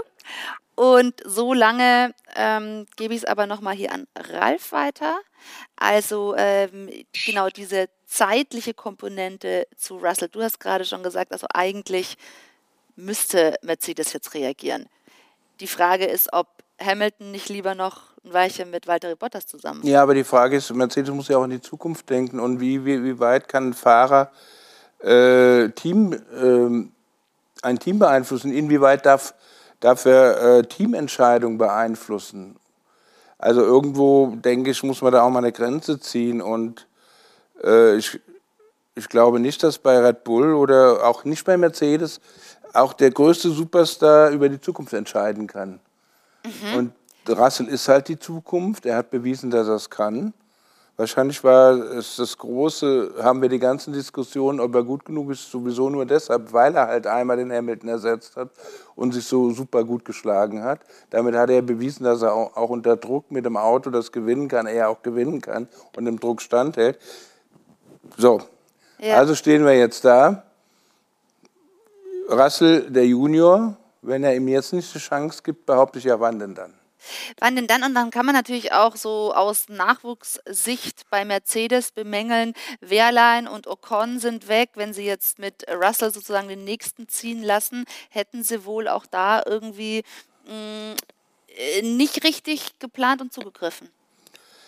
Ja, das Juniorprogramm äh, hätte, also das Juniorprogramm hätte, hätte doch keine Früchte getragen dann. Mhm. Ich meine, man zieht ja so einen Jungen nicht heran, um, um irgendwie, dass er bei Williams oder im Ocon-Fall bei Renault landet, sondern man will ja so einen Jungen ranziehen und erziehen und besser machen, weil er ja auf dem eigenen Produkt irgendwann am besten Siege und die Weltmeisterschaft einfahren soll. Deshalb macht man das ja. Hat Red Bull, Herr Dr. Marco, eigentlich Interesse an einem Fahrer wie George Russell oder ist das ausgeschlossen, weil er eben lange am Mercedes gebunden ist? Also ich glaube, diese Frage stellt sich momentan nicht, aber wäre ein Fahrer vom Format und von den Fähigkeiten von Russell bei uns, würde er längst schon in einem wettbewerbsfähigen Formel 1 Auto sitzen. Na, das ist doch die also, Aussage. Das heißt, also nicht nur Sie ich bin der Meinung. in der Hand, würden Sie sagen. Und zwar weil, warum halten Sie George Russell für den richtigen? Nun, er hat Formel 3, Formel 2 im ersten als er gewonnen und die Leistungen, die er im, mit dem Williams im Qualifying, vor allem bei den zwei österreichischen Rennen gezeigt haben, die waren außerordentlich. Das ist keine Frage, einen Williams in Q3 zu bringen, das heißt schon einiges. Glauben Sie? Äh, äh, ich habe kann ich erst kurz du, was ja, fragen? Erst du. Mhm. Ähm, weil es geht ja auch darum, wann ist der richtige Zeitpunkt. Warum habt ihr damals Max in Barcelona plötzlich schon in den Red Bull gesetzt, das Rennen, das er, gewonnen hat? Da muss es ja auch irgendwie die Frage, das muss jetzt der richtige Zeitpunkt gewesen sein. Was, was geht da im Hinterkopf ab? Warum habt ihr das mitten in der Saison gemacht? Na, zu dem Zeitpunkt hat Kiat etwas geschwächelt. Der ist mit nicht mit dem Tempo von Ricciardo mitgekommen. Auf der anderen Seite hat bei damals noch Toro Rosso Max Verstappen aufgezeigt, welchen Speed er hat. Und diesen Schwung wollten wir mitnehmen. Und dass es natürlich gleich beim ersten Rennen zu einem Sieg reicht, war auch der Kollision der zwei Mercedes-Fahrer zu verdanken. Aber trotzdem über die komplette Renndistanz den Druck von damals einem Top Raikkonen im Ferrari standzuhalten, hat gezeigt, dass es die richtige Entscheidung war und war für die Entwicklung von Max Verstappen sicher ein wichtiger Schritt. Ja, das mag sein, dass man da ab und zu wirklich auch den richtigen Zeitpunkt, wie du es angesprochen hast, finden muss, um eben dann die Wende zu schaffen mit einem neuen Fahrer. Abschließend, wie froh oder nicht froh sind Sie, dass Lewis Hamilton nochmal verlängert hat? Also der wird Konkurrent bleiben. Für uns ist Hamilton ein gleiches Ausnahmetalent, wie es Max Verstappen ist. Hamilton hat natürlich die Routine und das, was ihn vor allem so auszeichnet, er ist im richtigen Moment, er kann drei Trainingssitzungen haben, wo es nicht läuft, aber wenn es zum Qualifying geht, dann ist er da. Im Rennen ist er auch immer da. Also wir freuen uns, so einen tollen Gegner oder so einen tollen Fahrer wieder als Gegner zu haben. Hoffen, dass wir ihn auch besiegen können. Also sind WM-Titel gegen einen Fahrer wie Lewis Hamilton äh, mehr wert? Deutlich mehr wert als, ich glaube, momentan sind es diese zwei Fahrer, die outstanding sind. Aber vielleicht kommt einer der Jungen nach, aber der sind sie über dem ganzen anderen Feld stehend. Herr Dr. Marco, wir freuen uns natürlich weiterhin auf eine spannende Formel 1-Saison. Bislang hat uns das schon sehr viel Freude hier bereitet, weil wir ja immer sonntags darüber sprechen können und äh, Red Bull da mit Max Verstappen und natürlich auch mit Sergio Perez äh, im Moment so ja, vorne angreift. Das ist schön. Da drücken wir weiterhin die Daumen für den spannenden WM-Kampf. An dieser Stelle bedanken wir, für uns, äh, wir uns fürs Gespräch, langsam, langsam, und äh, wünschen Ihnen ja jetzt noch einen schönen Abend. Hoffentlich hört das Gewitter bald auf. Na, der Regen ist immer noch stark, also die Verbindung war teilweise schlecht, aber hat mich gefreut und noch einen schönen Abend. Gute Nacht. Dankeschön. Danke. Grüße. Vielen Dank, dass du mitgemacht hast. Tschüss. Vielen Dank, genau. So, aber wir haben natürlich noch eine Menge zu besprechen. Die Frage ist, ob wir das jetzt gleich machen. Ich glaube aber, wir gehen erst noch in die Werbung und dann haben wir natürlich auch noch äh, Mick Schumacher, Sebastian Vettel, wir schauen auf die Formel E, wir sprechen noch mit Rene Rast, also wir haben viel mit Ihnen vor. Ralf bleibt im Studio und Sie hoffentlich auch, liebe Zuschauer, bei uns dabei. Willkommen zurück im AVD Motor- und Sportmagazin. Wie immer am Sonntagabend. Ralf Bach, unser Formel-1-Experte, nach wie vor an meiner Seite. Wir wollen jetzt über Mick Schumacher sprechen. In seiner ersten Formel-1-Saison fährt er im Haas, aber es gibt schon Gedankenspiele, ob er nicht in der nächsten Saison bereits im äh, Alfa Romeo auf der Position von Kimi Räikkönen fahren äh, könnte. Wie ist da der aktuelle Stand, Ralf? Ja, das sind mehr als Gerüchte und Spekulationen. Das ist, glaube ich, eine der Ideen, die alle Parteien haben. Ähm, Wäre ja auch nicht so unlogisch, äh, dass er als Ferrari Junior in einem anderen Ferrari-Team äh, dann das zweite Jahr fährt. Geplant war es so nicht und ob es so kommt, weiß man nicht. Aber von den Stimmungen her und den Sachen, die die Leute so gerade loslassen, auch Günter Steiner dementiert das gar nicht mehr so, weil eigentlich sollte Mick ja zementiert zwei Jahre da fahren, aber das mhm. wird gar nicht mehr so. Hören wir uns doch explizit gesehen. Also das könnte schon in die Richtung gehen. Hören wir uns gerne den Haas-Teamchef an, Günter Steiner. Die Silly Season hat gerade begonnen. Wir müssen uns noch einige Dinge anschauen, sind aber nicht weit davon entfernt, unsere Fahrer für 2022 zu bestätigen. Also es geht darum, die Fahrer für 2022 zu bestätigen. Du hast gerade eben schon gesagt, eigentlich hatte man äh, fix damit geplant. Jetzt steht also noch eine Bestätigung. Ja, das wundert aus. mich auch ein bisschen. Es wurde ja von Anfang an gesagt, warum man die Jungs dieses Jahr ausbildet, weil beide Jungs nächstes Jahr mit dem neuen Reglement dem neuen Auto halt die den nächsten Schritt machen sollen. Also bräuchte ich jetzt gar nicht mehr so eine Bestätigung von einem Team das die Fahrer bestätigen muss. Und Und deshalb gibt mir das schon ein bisschen zu denken, was da gerade gesagt wird. Und dann ist doch auch die Frage, also wenn die Ausrichtung des Haas-Teams genau die ist, dass man sagt, okay, in der aktuellen Saison äh, ist nicht viel möglich, aber wir planen schon ganz explizit unser Auto für die äh, kommenden ja. Jahre. Das heißt, es ist sozusagen eine gewisse Aufbauarbeit. Ist dann überhaupt ein Wechsel in ein anderes Team wie Alfa Romeo eine bessere Variante? Es ist ein bisschen eine Lotterie äh, für Mick Schumacher. Denn du hast es ja richtig gesagt, äh, nächstes Jahr werden die Karten neu gemischt und vielleicht hat Haas ja den besseren Wurf, ist Haas dann den besseren Wurf an Auto gelungen. Aber ich glaube, da, da, sind auch noch andere Dinge im Hintergrund. Äh, ich glaube, Mick Schumacher merkt gerade, dass es nicht alleine reicht, wesentlich schneller oder konstant schneller zu sein als der Teamkollege, sondern dass er auch gegen Politik im Team kämpfen muss. Und da hat er vielleicht weniger Lust zu. Das heißt, äh, du sprichst die äh, Politik durch das Hause Massepin an. Ja. Möchtest du es erörtern? Naja, es ist ja bekannt, dass Papa Mazepin mit viel Geld seinen Sohn bei Haas reingekauft hat. Und Haas konnte doch, man spricht ja von 40 Millionen Euro, die der Vater äh, investiert hat. Und, und das hat Haas vielleicht sogar gerettet, weil dann ging es ja nicht so gut. Und daraufhin will er die ja. Leistung, dass sein Sohn bevorzugt wird? Oder? Nee, ich glaube nicht bevorzugt. Es ist so, er hat so ein bisschen den Eindruck, dass Mick bevorzugt wird, was nicht stimmt. Und ich glaube, er will eher, dass, dass es da Gerechtigkeit gibt. Und äh, wenn einer halt mit dem Scheck wedelt, dann hat das schon einen gewissen Einfluss. In der Formel 1 sowieso mehr als irgendwo anders. Also ich glaube, es geht eher um die politischen Spielchen im Hintergrund, die vielleicht Mick Schumacher gar nicht so gefallen. Die er aber wahrscheinlich selbst mit Vertragsunterzeichnung schon auch erahnen konnte, weil man eben wusste, mit welchem Hintergrund ein Nikita Mazepin in der Formel 1 startet. Aber glaubst du, das hat einen enormen Einfluss auf die Fahrerhierarchie und auf die Stimmung innerhalb des Teams? Ich denke schon. Ich meine, Günther Steiner ist bei einem Interview äh, im Fernsehen, ich glaube mit Sky war der Satz rausgerutscht, der mich sehr erstaunt hat. Äh, er hat auf die Frage, ja, wie ist denn die Stimmung jetzt im Team geantwortet, ja, kann schon sein, dass ein Fahrer die Fans hat, aber der andere das Geld. Und das war schon ein ziemlich harter Satz oder eine sehr harte Aussage, die eigentlich genau sich um das dreht, um was wir hier gerade erörtern. Wer macht denn bei Haas Politik für Mick Schumacher? Ferrari eindeutig. Müssen sie ja auch und da äh, keine spezielle Person, sondern sozusagen ein.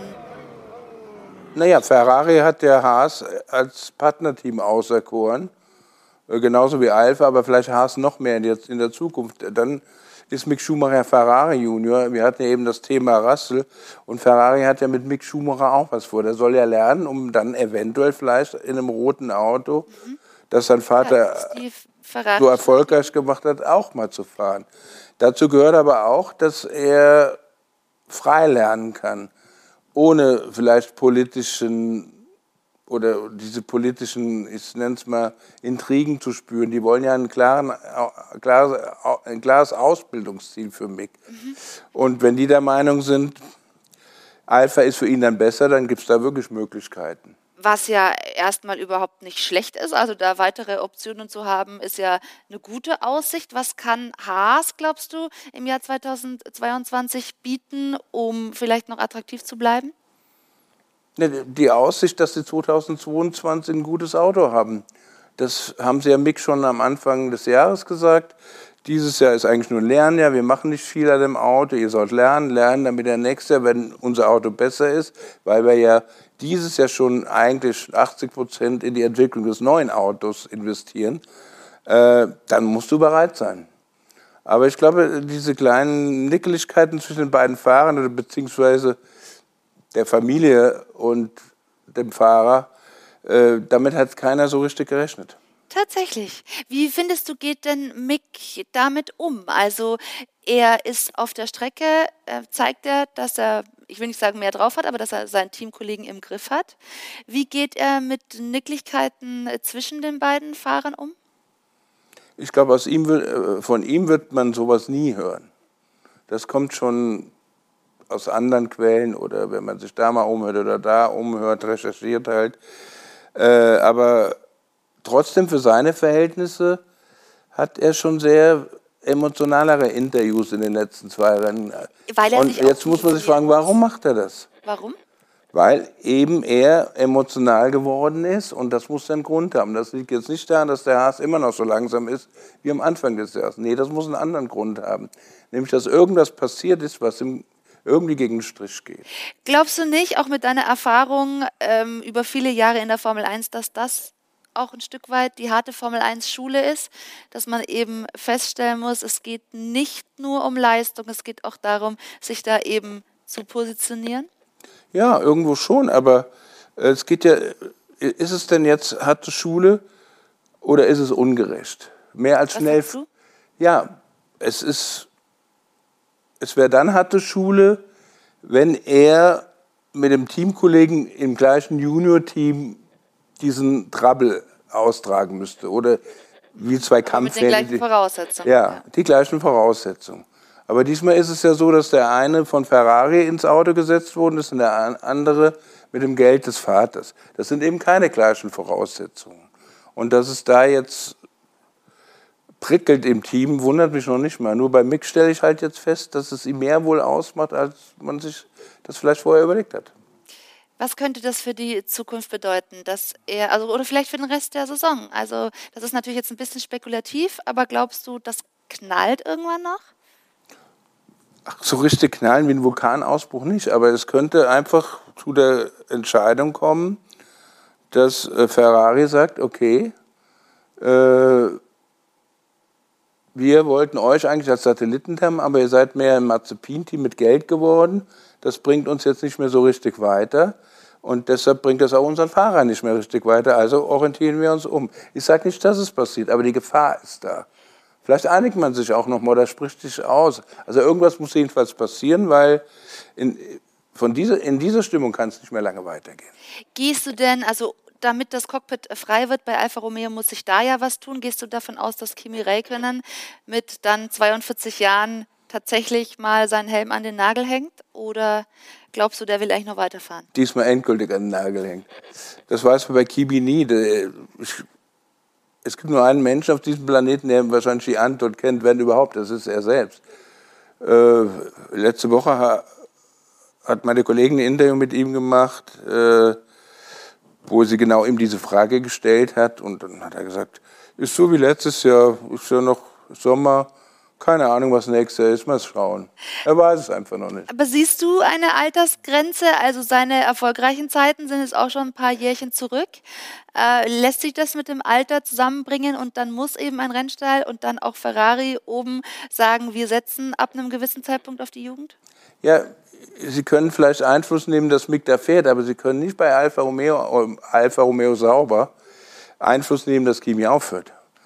Also es geht ja nur um, um einen Platz, den Sie bei Alfa fest äh, besetzen können. Und den haben Sie ja mit Giovinazzi, Ihrem italienischen Junior.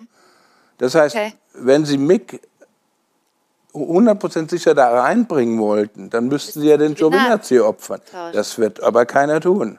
Also müssen Sie hoffen, dass Kimi aus freien Stücken entscheidet, vielleicht den Helm an den Nagel zu hängen. Und das wird keiner tun, weil Giovinazzi die, den italienischen Background mitbringt? Oder ähm, warum wäre nicht das auch eine Ja, Option? jetzt komme ich auf deine Frage. Ist Ki- Kimi über den Zenit? Das heißt, Gio- Giovinazzi macht im Moment einen äh, stärkeren Eindruck als Kimi. Aber ist das deshalb, weil er so gut ist oder ist deshalb, weil, wie, wie man vielleicht vermuten könnte, Kimi jetzt doch schon ein bisschen zu alt ist, um, um mitzuhalten? Das heißt, Giovinazzi ist unter den Umständen unheimlich schwierig zu bewerten. Wie gut ist der wirklich?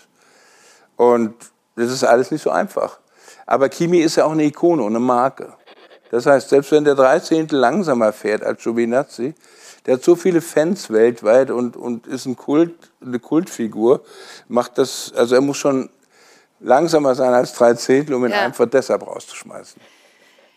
Wie glaubst du, geht Mick Schumacher damit um, ähm, zu wissen, okay, da ist ein neues Cockpit wohl in Aussicht? Ist das jetzt sozusagen auch was, was ihn dann nochmal enorm anspannt? Er ist ein ehrgeiziger Typ.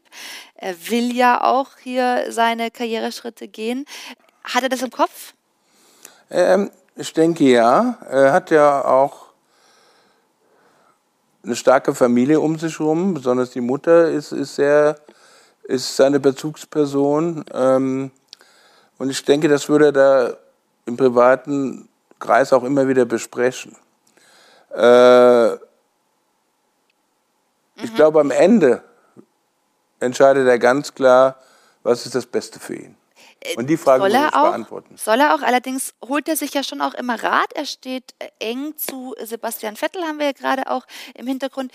Ist Sebastian Vettel auch in solchen schwierigen Entscheidungen, wenn es wirklich darum geht, wie wählt man äh, Zukunftsschritte aus, ist da auch Sebastian Vettel ein Ratgeber? Ich glaube, Sebastian hätte nicht viel Lust, auf diese Frage ihm zu antworten. Er ist eher so ein älterer Freund, der da ist, wenn es zum Beispiel um den Sitz geht, den er ihnen mal gezeigt hat, der nicht richtig sitzt sozusagen. Aber ich bin sicher, wenn Mick ihn fragen würde, würde er ihm eine Antwort geben. Ja. Aber ob die jetzt auch entscheidend wäre, das, das weiß ich, weil Sebastian ist jetzt bei Aston Martin, ist weit weg bei Ferrari, er kennt die Hintergründe gar nicht mehr, er will sie auch gar nicht mehr so kennen, was gerade bei Alpha, Haas oder sonst wo passiert. Ähm, also ich glaube, das sind andere Leute, die, die Mick da beraten werden. Also da siehst du ganz weit vorne eben seine Mutter, wahrscheinlich auch sein Onkel Ralf und äh, je nachdem wie... Ja, und Sabine Kehm, also die alle Erfahrung haben. Also ich glaube, aus der Ecke kommt eher der Rat als von Sebastian in der Beziehung. Mhm, mh. Aber generell, wie siehst du, wie wichtig siehst du Bezugspersonen auch in diesem Formel-1-Zirkus? Wenn man jetzt zum Beispiel nochmal als Beispiel nimmt, dass ein Franz Toast sich den äh, Zunoda zur Seite nimmt mhm. und sagt, hör zu, ich nehme dich unter meine Fittiche, ich zeige dir so ein bisschen, wie der ganze Laden hier läuft und ich äh, schaffe dir auch einen gewissen Rahmen, in dem du dich entfalten kannst. Das scheint mir eine sehr clevere Strategie zu sein, das muss der Fahrer allerdings auch mitmachen. Inwieweit siehst du, sind solche, so ein Beziehungsgeflecht, wir hatten auch Dr. Helmut Marko jetzt lange im Interview, der das auch schon oft so gehandhabt hat. Wie, wie siehst du so eine Konstellation? Also ich glaube, wenn einer eine tolle Bezugsperson oder eine Art, ja, wie soll man sagen, Ersatzvaterfigur in so einem Team hat, ähm, ist das auf jeden Fall positiv. Es kann aber auch negativ sein. Also bei Marco war es sicher positiv, weil er ja im Team ist. Das heißt, er kann auch als äh, im Team auch Entscheidungen treffen und da weiß der Fahrer auch, egal wer es jetzt ist, in dem Fall war es Vettel, okay, das ist nicht nur einer, den kann ich um Rat fragen, das ist auch einer, der kann entscheiden, wenn ich mit ihm diskutiere. Mhm. Also Leute braucht man und Franz Hust hat das gleiche bei, bei Zunoda. Äh, man darf ja eins nicht vergessen, die Jungs sind ja 20, 21, 22. Auch das. Und mir kann keiner erzählen, auch wenn man das von außen vielleicht nicht so sieht, dass die emotional schon 100% gefestigt sind. Ja, und wir hatten so. ja Jos Verstappen auch hier in der Schalte in unserer Sendung, der auch nochmal skizziert hat, wie das eben eine Entwicklung auch von Max Verstappen war. Die waren ja sehr eng zusammen. Er hat ja sozusagen äh, diesen Weg total mitgestaltet. Ähm, gerade für so einen jungen Fahrer und wenn ein Zunoda auch noch aus einer anderen, äh, sagen wir, aus einer anderen räumlichen Lage kommt, alle ein ganz anderer Kulturkreis. anderer Kulturkreis, dann sind natürlich die, die Reizeinflüsse so hoch, damit muss man auch erstmal umgehen können als junger Fahrer. Ja, oder die oder umgekehrt die Minusreizeinflüsse, dass man halt irgendwo in einem Land lebt, wo man gar nichts kennt noch nicht mal die Reize zu schätzen weiß. Also ich glaube, äh, für Zunoda ist es schon eine Riesenumstellung, jetzt in Italien zu leben oder in Europa. Oder war es eine Umstellung, als er nach Europa ging? Er ist ja nicht das erste Jahr in Europa. Ja. Ich glaube, das war ja. das Schlimme. Und da war es ganz wichtig, dass er halt die Leute um sich herum hatte. Ähm, und was Mick betrifft, ich denke, er ist in guten Händen und äh, ich glaube, wo er die Bezugsperson bräuchte, wäre fast bei Ferrari. Also sozusagen Weil das ja so, so die Familie ist und die Moment, also die Motorsportfamilie, die seine Zukunft ja mitgestalten will. Da bräuchte er eigentlich jemanden. Ist das dann auch wieder, ist das dann was Taktisches, was Strategisches, dass man sagt, okay, da muss man dann als Fahrer sich auch jemanden suchen oder ist das eine Typsache? Ja, ich sehe dabei zwei Seiten. Ferrari sollte es von sich aus auch versuchen, äh, ihm irgendjemand, er hat zwar den Joclier jetzt, das ist aber eher so eine Art Datenlehrer. Also der kann ihm jetzt nicht sagen, wie er schnell das Auto fährt, aber er kann ihm aus seiner Erfahrung sagen, wie man, wenn man das Talent hat, das Talent viel schneller und besser noch umsetzen kann. Ja. Aber was ich mit Bezugsperson meine, ist es eher so ein Helmut Marko ähm, bei Red Bull, den die Fahrer haben. Also ein ganz strenger Lehrer, wenn es sein muss, aber auch einer, der sensibel genug ist zu kapieren, okay, jetzt muss die lange Leine auch mal raus. Ähm, aber den kann man sich ja nicht backen. Wie ist denn, also gerade jetzt haben wir Dr. Helmut Marko nicht mehr mit dabei, aber seine Erziehungsmethoden in Anführungsstrichen waren ja auch berüchtigt. Also eben manchmal die lange Leine und manchmal die ganz kurze. Hm, wie hat er das so, was hat ihn da ausgezeichnet? Eine ziemlich direkte Art. Leute, bevor ihr mir einen Rennwagen von mir fahrt, putzt erstmal den LKW. Gerd Berger musste das machen. Er musste, ich, ich musste erstmal den Truck von oben bis unten putzen. Also so waschen. bloß alle schön bodenständig bleiben. Ja, und Karl Wendling hat es ja selbst erzählt. Äh, den hat er selbst nach Italien geschickt, um die Formel 3 Alfa Romeo Motoren im Werk abzuholen. Und da reden wir ja nicht nur von der Fahrt von einem Stadtteil zum anderen. Nee, nee, der, der war die ganze, den ganzen Tag unterwegs und so weiter. Und Marco ist halt der Meinung, äh, wer weiß, wie das Leben ist oder wer Grund, von Grunde auf weiß, dass man sich im Leben auch erstmal bewähren muss oder sich selbst finden muss, kann nur gut sein für die Leistung. Und so kleine Aktionen, glaube ich, gehören dazu. Ist das heute auch noch salonfähig? Also ist das noch die Art, mit der man die Fahrer erreicht? Oder würdest du sagen, das ist jetzt auch so ein bisschen überholt? Ich glaube, das ist typbedingt. Äh, Dr. Marco findet, das ist immer noch die Art, weil er denkt, das hat ja nichts mit dem Zeitgeist oder sonst was zu sondern es geht um gute Erziehung oder schlechte. Und äh, ich, ich glaube nicht, dass das überholt ist. Also bei Red Bull würde man ja fast schon sich fremdschämen müssen, wenn diese Dr. Marco-Kultur gar nicht mehr da wäre. Also die passt ja auch. Und die hat ja auch Erfolg.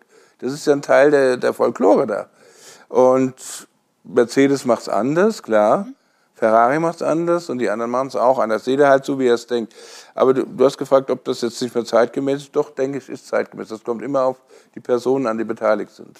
Und zeigt es ja einmal mehr tatsächlich auch in dieser Saison durch einen sehr erfolgreichen Max Verstappen, der ja auch durch die Helmut Marko Schule gegangen ist. Äh, da können wir auch direkt nochmal über den großen Preis von Österreich sprechen. Da war nämlich der zweite Red Bull-Fahrer auch maßgeblich beteiligt an einer äh, Situation, die für viel Diskussion gesorgt hat. Es geht um die Strafzeiten.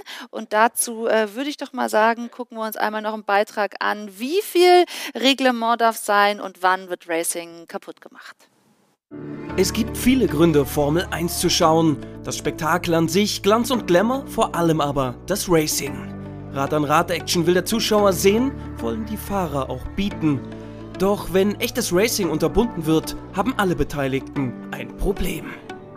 Spielberg 2, der neunte Lauf der Formel 1-Saison. Packende Duelle sind geboten, doch auch knackige Strafen. Los geht alles im Qualifying. Sebastian Vettel bekommt eine Gridstrafe, weil er Fernando Alonso auffällt. Doch eigentlich hält sich der Heppenheimer an die zuvor klar festgelegten Absprachen. Sie haben gesagt, ich habe nichts falsch gemacht, deshalb verstehe ich nicht, warum ich eine Strafe bekommen habe. Doch allen voran geht es dann im Rennen um Lando Norris und Sergio Perez. Norris wird vorgeworfen, Perez in Kurve 4 von der Strecke gedrängt zu haben. Perez ist später in zwei Zwischenfälle mit Charles Leclerc im Ferrari verwickelt. Zweimal setzt es eine 5-Sekunden-Strafe. Norris rutscht so von P2 auf P3. Ein Zeichen seitens der FIA, das auch die Offiziellen in Alarmbereitschaft versetzt. Man will nicht das Äquivalent zu Fußballern, die eine Schwalbe machen. Ich weiß, dass es unglaublich schwierig ist, aber ich hatte das Gefühl, dass die Vorfälle, die wir gesehen haben, vielleicht eher Rennvorfälle waren, als dass sie eine Strafe verdient hätten. Und auch Landon Norris fragt sich nach dem Rennen, warum er bestraft werden soll, wenn andere eine riskante Linie gewählt haben. Denn allgemein gilt unter den Fahrern, wer außen fährt, trägt eben das Risiko, auch mal neben die Strecke zu gelangen. Let them race, das Motto, mit dem man in der Formel 1 seit einer Weile Werbung macht. Doch unter diesen Umständen fehlt da ein bisschen die Glaubwürdigkeit. Ja, Ralf, wie hast denn du da die Entscheidungen gesehen? Hast du es nachvollziehen können? Zum Teil ja, zum Teil nein. Ganz einfach. Äh, es ist ein bisschen so wie im Fußball. War das jetzt Hand? Und wenn es Hand war, war es auch eine Hand, wo man elf Meter geben muss? War es jetzt ein Foul oder war es doch mehr eine Schwalbe? Ähm, Ich denke, die Stewards, die sind nicht einheitlich genug bei ihren Entscheidungen. Da kommen die Probleme her. Das heißt, der eine macht was und das sieht dann ähnlich aus wie der zweite, der das macht, aber der eine kriegt keine Strafe, der andere bekommt sie. Es gibt ja jetzt, die, die Regeln sind auch so ein bisschen wachsweich. Äh, also da ist viel Auslegungssache. Und äh, es geht ja auch viel bei den Freitags im, im Briefings los, was die, wenn der Rennleiter sagt, wo ja auch Bernd Mailänder dabei ist, das erwarte ich von euch, das soll der jetzt machen, das nicht. Und äh, das müsste man eigentlich mal öffentlich machen, dann das wäre viel transparenter für den Zuschauer, weil ich glaube, wenn da mal gesagt wurde, ist, okay, selbst wenn der Außen überholt, du darfst den aber nicht abdrängen. Aber inwieweit äh, liest sich auch tatsächlich jeder Fahrer dieses Briefing durch und ist dann auf der Strecke? Das ist nicht zum Durchlesen, die sitzen da und labern einfach. Ja gut, aber also das heißt, alle sind dann so gebrieft, dass sie. Ja, die kriegen so, so, so einen kleinen Bogen und das und das und dann sitzt der Rennleiter vorne und erzählt, was er an diesem Rennwochenende erwartet, was so die kritischen Punkte sind. Das Übliche halt, äh, wo darf man über die Strecke fahren ohne Bestrafung, wo nicht. Äh, und dann halt, wie Zweikämpfe bewertet werden. Aber da war das, so jetzt, Kodex. war das jetzt in diesem Rennen äh, sozusagen auch etwas, was die Fahrer hätten wissen müssen? Oder ähm, muss man am Ende halt sagen, na gut, das zerstört aber das Racing und sie haben eigentlich einfach ordentlichen, ein ordentliches Racing hingelegt? Ich denke, absichtlich hat keiner den anderen so richtig von der Strecke gedrängt. Das ist halt äh, in der Hektik passiert und sah auch gut aus. Also ich finde, man hätte es laufen lassen können. Also Kollege Christian Danner, der hier ja regelmäßig mhm. mit uns in der Sendung ist, der hat sich folgendermaßen zu diesen Strafzeiten geäußert. Wir starten mal mit der zu Landon Norris. Also der Norris hat das, was man ihm vorwirft, nicht gemacht. Das steht da einfach nicht. Der hat nämlich seine Ideallinie nicht verlassen. Nehmen wir und deswegen, und jetzt kommt mein Schluss, ja. ist das eine glatte, fundamentale Fehlentscheidung. Sagt glasklare Fehlentscheidung. Ähm, es geht immer um diese Ideallinie und das Außen vorbeifahren. Das hatten wir hier auch schon angesprochen. Also wenn es wirklich doch darum geht, dass das Außen sowieso äh, eine aussichtslose, ein aussichtsloses Manöver ist, ähm, dann könnte man es ja sozusagen den Fahrern einfach so ein bisschen überlassen. Ja, könnte man auch. Also es soll halt nicht gefährlich werden. Aber grundsätzlich so, der, der, der da hinten ist, der muss ja mehr riskieren als der, der vorne ist, weil er muss ja erstmal vorbei. So, und das sollte man eigentlich dann bei jeder Situation mit ins Auge beziehen und dann einfach, ich will nicht sagen Pi mal Daumen, aber auch ein bisschen gefühlsmäßig genau in der Situation entscheiden, wer hat jetzt eigentlich überhaupt einen Fehler gemacht oder wer hat jetzt irgendein Reglement oder gegen irgendein Reglement verstoßen und wenn überhaupt, wie weit. Also ich finde, da fehlt ein bisschen das Augenmaß manchmal. Mhm. Klar, und, Sicherheit ähm, äh, schlägt alles. Also das ist mir natürlich absolut verständlich, dass man da sagt, okay, es äh, muss im Rahmen bleiben. Ja klar, im Rahmen. Und, wie man es leisten kann. Und die Formel 1-Fahrer sind oder die Ehemaligen sind sich ja auch nicht einig. Wir haben ja Ralf Schumacher gehört, der sagt, nee, nee, das, was äh, Leclerc gemacht hat, außen überholen, das ist er selbst schuld. Er muss damit rechnen, dass der andere einfach nach außen wird. Das muss der vorher schon im Blick haben. Ja. Also darf man Perez dafür nicht bestrafen. Und Heinz-Harald Frenzen sagt, es war schon zu meiner Zeit so, dass es immer wieder gesagt wird, du darfst auch in Kurven keinen rausdrängen. Mhm. Und dann haben wir auch da dazu äh, Christian Danner, der hat auch eine Meinung dazu. Die Begründung ist identisch zu der Norris-Sache. Heißt, der innen war, hätte den, der außen versucht hat, rausgedrängt. Und das muss ich ganz ehrlich sagen, ist genauso absurd wie das Norris-Urteil vorher. Das heißt, der, die, die Leclerc-Aktion war ein bisschen härter, der Perez war ein bisschen härter, nicht so sanft wie der Norris, der da Platz gelassen hat und so weiter, im Ergebnis aber gleich. Und auch hier trifft das, was ich gelesen habe, ich lese es nicht vor, keine Sorge, was ich gelesen habe, was dieser Artikel sagt, haben die nicht gemacht. Und deswegen verstehe ich auch hier die Begründung des Stewards nicht. Also Perez hat da zehn Strafsekunden draufgebrummt bekommen. Was muss passieren, Ralf, damit die Formel 1 Racing trotzdem eben ermöglichen kann? Ja, die, die Kommissare äh, müssen sich einfach vielleicht, oder andersrum, es sitzt ja immer so ein Rennfahrer und äh, bei diesen vier Kommissaren und Stewards, die halt am Ende die Strafen aussprechen oder eben nicht aussprechen. Und ich finde, vielleicht sollte man da zwei Fahrer mal nehmen. Mhm. Statt, also drei, nicht drei Funktionäre, sondern zwei Piloten und, und zwei äh, Funktionäre. Und dann vielleicht auch mal so einen Hitzkopf wie ein Montoya mhm. oder mehr so einen abgeklärten Fahrer wie ja, so ein David Coulter zum Beispiel. Um die Bewertung um, um, nochmal anders Um auch vielleicht beide Kampffähne, sage ich mal, um diese auch ein bisschen repräsentiert zu sehen. Ich finde, dann, dann kommt man der Sache schon näher. Braucht es äh, deiner Meinung nach eine äh, Reformierung des Strafensystems? Ich glaube, die ganze Formel 1 äh, braucht eine Reformierung, was äh, alle äh, Reglements betrifft, nicht nur das Strafensystem. Ich meine, ich finde es viel zu kompliziert geworden wenn die Ingenieure schon den ganzen Tag brauchen, um zu verstehen, was jetzt eigentlich da drin steht, da sind dann auch Widersprüche. Ich rede jetzt vom technischen Reglement, vom sportlichen Reglement, was Christian Danner meint. Ich meine, die haben ihn für was bestraft, anscheinend, was er gar nicht getan hat, was ja gar nicht gut ist, wenn das so ist. Und ich finde, die sollen das alles viel einfacher machen. So auch, dass der Fan da draußen nicht mehr draußen mal überlegen muss, was ist hier eigentlich passiert. Ja, hat der denn überhaupt gewonnen oder kommt da noch was? Wer sollte das anstoßen? Müssen das im Zweifel auch die Fahrer selbst machen? Ich glaube, die machen das schon, aber die Fahrer sind ja gut, äh, dass sie auf der Strecke Gas geben, aber es war schon immer so in der Formel 1, dass, wenn es um Politik geht, die Fahrer gar nicht so gerne gesehen wurden, dass sie da mitmachen. Ähm, ich denke, der Vermarkter, also Liberty, wir haben ja Ross Braun gesehen, und die vier müssten das machen. Die vier, das sind halt mehr die, die Ordnungshüter, die natürlich schon dafür sorgen müssen, dass es einigermaßen gerecht zugeht. Ja. Aber man darf dann halt nicht mit zu vielen Paragraphen übertreiben, dass man nachher den ähm, Wald vor lauter Bäumen nicht mehr sieht. Also es muss einfach einfach gemacht werden. Einfach, Alles. einfach. Klingt gut. Und wir sprechen gleich noch über äh, Vettel und Alonso, gucken uns dann auch noch an, wie es einfach einfacher werden kann und äh, sprechen auch noch mit René Rast, also gucken auf die Formel E, die halt in New York gemacht hat.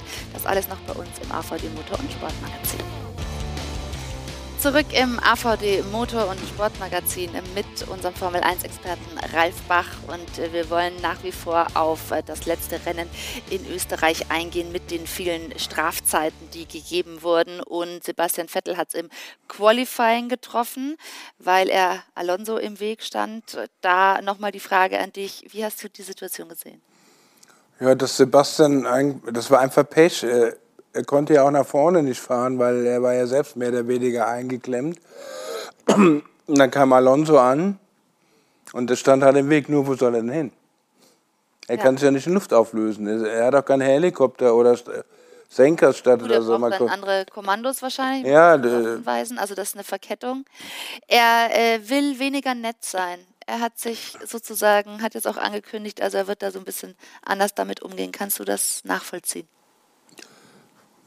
Ich weiß nicht, ob er vorher netter war, wenn es um solche Dinge geht. Er hat sich immer aufgeregt, wenn er bestraft worden ist und geschimpft wie ein Rohrspatz.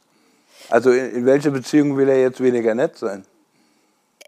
Ja, weil er sozusagen sagt, ich habe da nichts falsch gemacht. Er versteht nicht, warum er da eine Strafe bekommen hat und vielleicht dann auf der Strecke beim nächsten Mal nicht mehr so zurückhaltend in der Situation des Rennens fahren, sondern sich einfach da auch anders einstellen. Ja, aber nochmal, was, was hätte er machen sollen? Ähm, das Team hat ihn auch, ich sag mal, falsch rausgeschickt, weil äh, die müssen ja auch in der Box entscheiden, wenn du jetzt deine langsame Einführungsrunde machst und dann deine schnelle, wo bist du dann, äh, wo sind die anderen? Kannst du einem im Weg stehen, steht dir einem im Weg?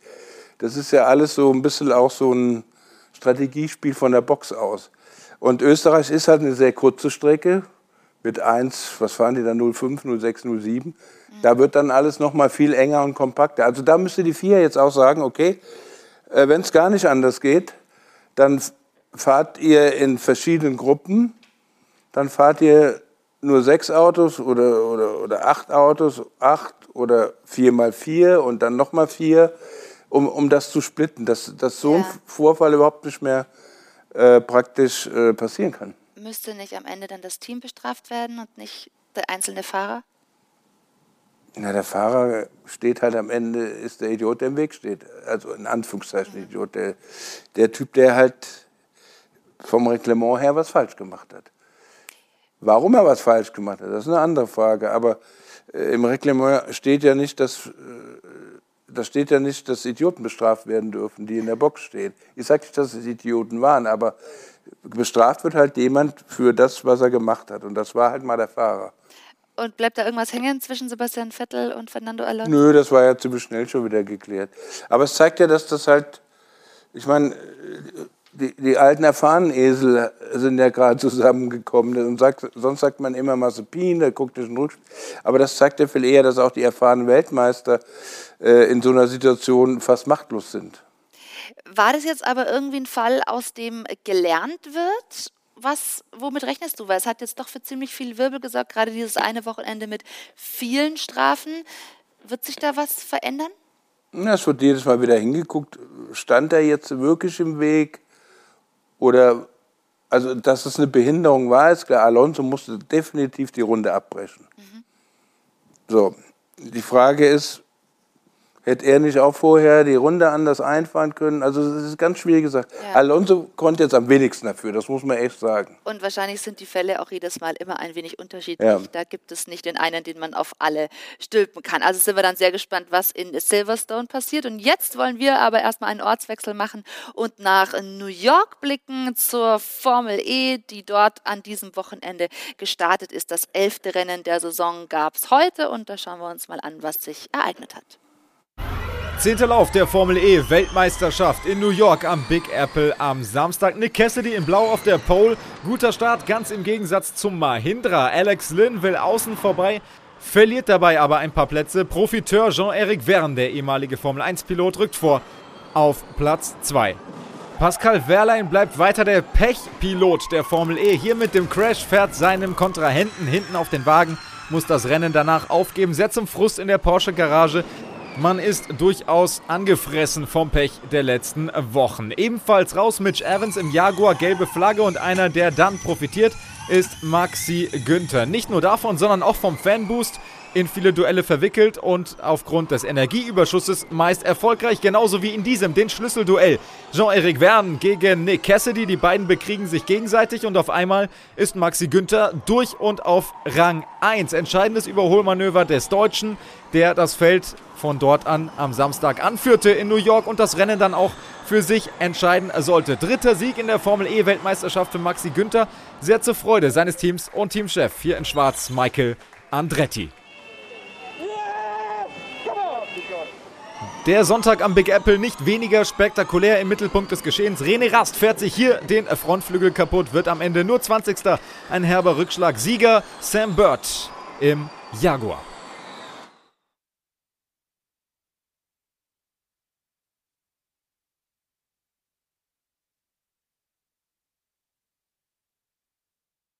Abend, René. Das äh, war ein durchwachsenes Rennwochenende. Heute im Speziellen, wie ist es für Sie gelaufen?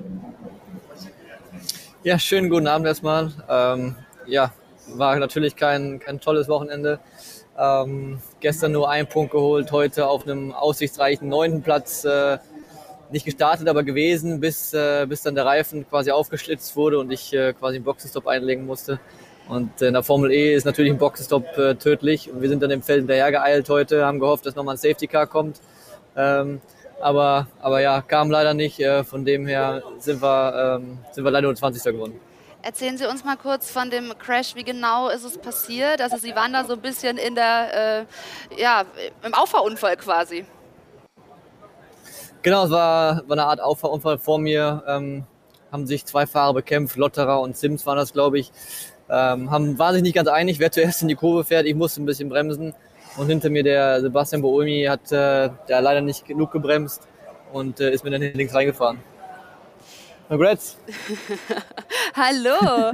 Ja, sehr gut. Job, Sie sind gerade im, im, Pressezentrum, oder? Nehme ich an.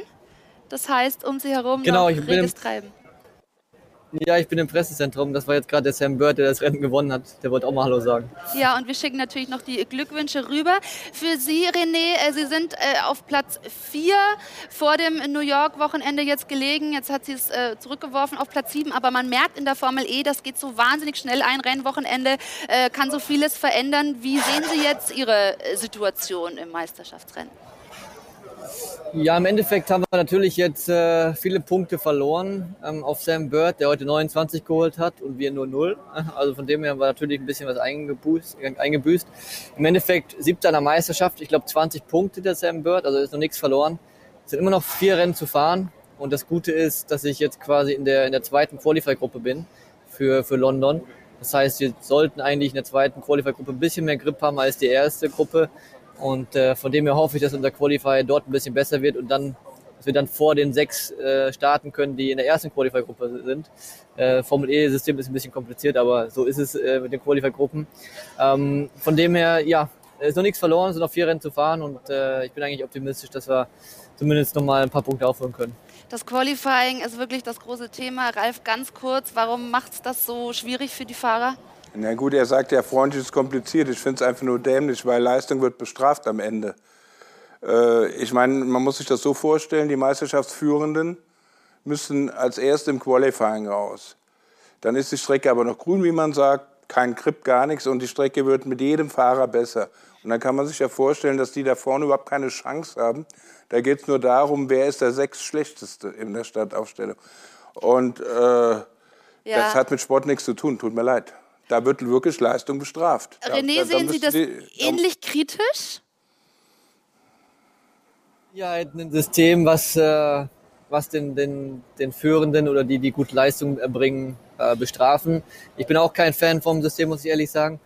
Trotzdem, ich glaube, die Formel E ähm, findet es gut, weil dadurch ist natürlich der Meisterschaftskampf bis zum letzten Rennen offen.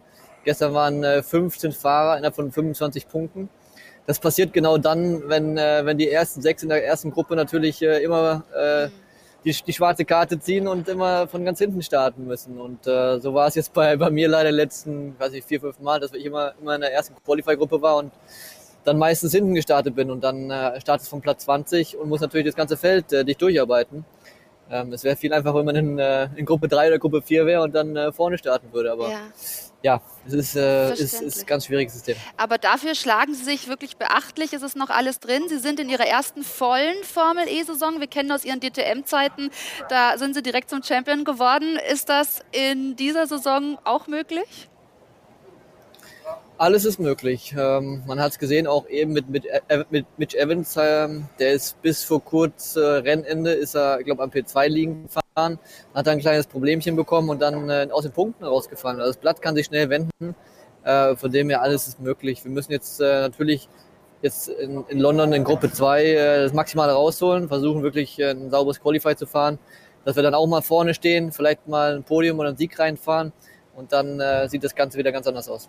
Sie sind uns zugeschaltet aus New York und die Formel E hat auch den äh, neuen Rennkalender schon vorgestellt. Da tauchen dann auch Städte wie Vancouver und Kapstadt auf. Also das ist optisch oder sage ich mal vom, vom Sightseeing-Aspekt schon mal eine richtig große Nummer. Wie ist sowas für Sie als Fahrer, ähm, solche Orte zu bereisen, anders als, sage ich mal, Oschersleben oder Lausitzring?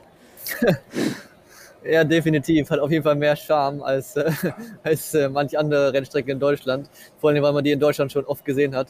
Und äh, hat, ist natürlich was ganz Besonderes, jetzt hier in, in, New York zu fahren. Oder wenn ich mir den Kalender angucke für nächstes Jahr, ähm, gerade Kapstadt und solche Städte, ich meine, das sind äh, richtig, schöne, richtig schöne Orte. Leider als Rennfahrer kannst du nicht so viel wirklich von mitnehmen. Wir, wir kommen quasi am Flughafen an, fahren ins Hotel, fahren zur Rennstrecke und dann wieder äh, ein paar Tage später zum, zum Flughafen gerade jetzt in der Pandemiezeit ähm, sind wir eh ja, dazu verpflichtet, quasi uns nicht außerhalb des Hotels zu bewegen. Von dem her können wir noch weniger Sightseeing machen als vorher schon. Ähm, aber trotzdem, ich glaube, der Kalender ist cool für nächstes Jahr und es ist schon was Besonderes, mit der Formel E in solchen Städten zu fahren. Und dann ist natürlich die Frage, ob Sie dann nächstes Jahr dabei sind. Audi und BMW steigen aus. Sie müssen sich natürlich Gedanken äh, um Ihre Zukunft machen. Ist da schon was Konkreteres äh, für Sie mittlerweile entstanden? Nee, wir sind noch zum Glück äh, früh im Jahr. Wir haben erst äh, Juli, von dem her haben wir noch ein bisschen Zeit, äh, bis das nächste Jahr entschieden wird. Ähm, es gibt Tendenzen bei mir, aber es gibt noch nichts Konkretes, von dem her müssen wir jetzt mal abwarten, in welcher Rennserie ich nächstes starten werde. Welche Tendenzen? Also Le Mans ist natürlich in Aussicht oder wieder DTM. Haben Sie sich den DTM-Auftakt eigentlich angeguckt in Monza? Natürlich, obwohl wir in Mexiko waren, bin ich extra früh aufgestanden, habe mir das Qualify und das, das Rennen natürlich angeschaut. Ähm, ja, von dem her, DTM ist mit Sicherheit auch äh, eine Option, die ich auf keinen Fall äh, jetzt ausschließen würde für die kommenden Jahre. Das ist natürlich ähm, für die Formel E auch eine Herausforderung, wie man sich da aufstellt. Das betrifft ja dann auch Fahrer wie René. Ja, absolut. Und ich kann ihn auch verstehen. Ich meine, die DTM hat im Moment keinen amtierenden Meister, weil der fährt ja in der Formel E gerade. Mhm. Und ich würde schon prickelnd finden, wenn, wenn er dann den Titel zurückholt, so Muhammad Ali-mäßig. Aber wie wichtig, wie wichtig sind denn gerade so Fahrer wie René, die man eben als DTM-Champions kennt, auch für die Formel E als, ich würde fast schon sagen, Aushängeschild? Ja, extrem wichtig, weil äh, ich denke, äh, jeder Motorsport, jede Motorsportserie lebt halt von den Fahren und von einem großen Namen. Und je größer der Name ist, desto besser. Ja. Und ich meine, René Rast könnte überall fahren. Ich denke schon, dass man ihn mittlerweile in den Notizbüchern überall hat. Ich äh, bin mir auch sehr sicher, dass wir René auch in der Zukunft fahren äh, sehen werden. René, einmal äh, noch zu diesem Wochenende. Mit welchem Gefühl, mit welchem Fazit fliegen Sie nach Hause? Ja, natürlich keine positiven äh, Gefühle und auch kein, kein gutes Fazit. Im Endeffekt hatten wir es äh, gestern und heute nicht in der Hand. Ähm, gestern im, im, im Qualify äh, bin ich hinter Edo festgesteckt, hinter Edo Motara, der leider seine volle Leistung nicht abrufen konnte. Heute direkt äh, am Anfang des Rennens raus, äh, rausgenommen worden, also zwei Rennen zum Vergessen eigentlich. Ähm, ja, von dem her, New York war keine Reise wert für uns, aber wir geben nicht auf, wir wissen, dass wir schnell sind und irgendwann hoffentlich kommt unsere Zeit auch. Und wie lange hält sowas an? Also wie schnell schütteln Sie dann auch so eine Enttäuschung aus den Klamotten? Das ist jetzt schon wieder äh, abgeschüttelt. Ich meine, wenn ich selbst Fehler mache, dann zehrt das natürlich immer mehr an einem selbst. Ähm, Im Endeffekt, der Samstag und der Sonntag wurden durch zwei Sachen äh, beeinflusst, die, die ich nicht in der Hand hatte. Von dem her habe ich das schon wieder ja, jetzt schon quasi verdrängt und äh, kann, kann da ganz entspannt auf London gucken. Das klingt doch gut und wir alle wissen ja, dass sich da in der Formel E immer schnell auch was verändern kann. Demnach drücken wir Ihnen weiterhin die Daumen und sagen vielen Dank fürs Gespräch. Grüße rüber nach New York. Guten Heimflug. Danke, mach's gut. Danke, ciao, ciao. Tschüss. Tschüss. Und bei uns geht's gleich äh, spektakulär weiter. Nächstes Wochenende findet die WRC, die World Rally Championship in Estland statt. Und das sind wirklich immer ja, herausragende Bilder für jeden Motorsportfan. Und deswegen stimmen wir Sie, liebe Zuschauer, jetzt direkt mal darauf ein. Rein in die zweite Saisonhälfte der Rallye-Weltmeisterschaft Rallye Estonia. Seid ihr bereit für einen Schotter-Event der Extraklasse? Im Süden Estlands warten 24 spektakuläre Wertungsprüfungen darauf, bezwungen zu werden. Mit Full Speed, im Drift, Flat Out, auf gnadenlosem Schotter. Das Heimspiel für Hyundai-Pilot Öt Tenak. Doch die Konkurrenz, sie schläft nicht.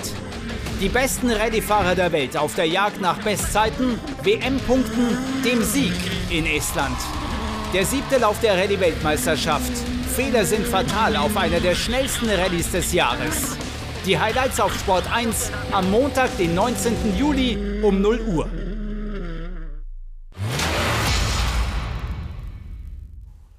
Also diese Bilder begeistern doch immer wieder. Sollten Sie nicht verpassen und Sie sollten auch gerne bei uns bleiben, denn wir haben natürlich noch weitere Meldungen aus der Welt des äh, Motorsports für Sie zusammengefasst hier im AVD Motor- und Sportmagazin. Kurze Pause, dann sind wir nochmal zurück.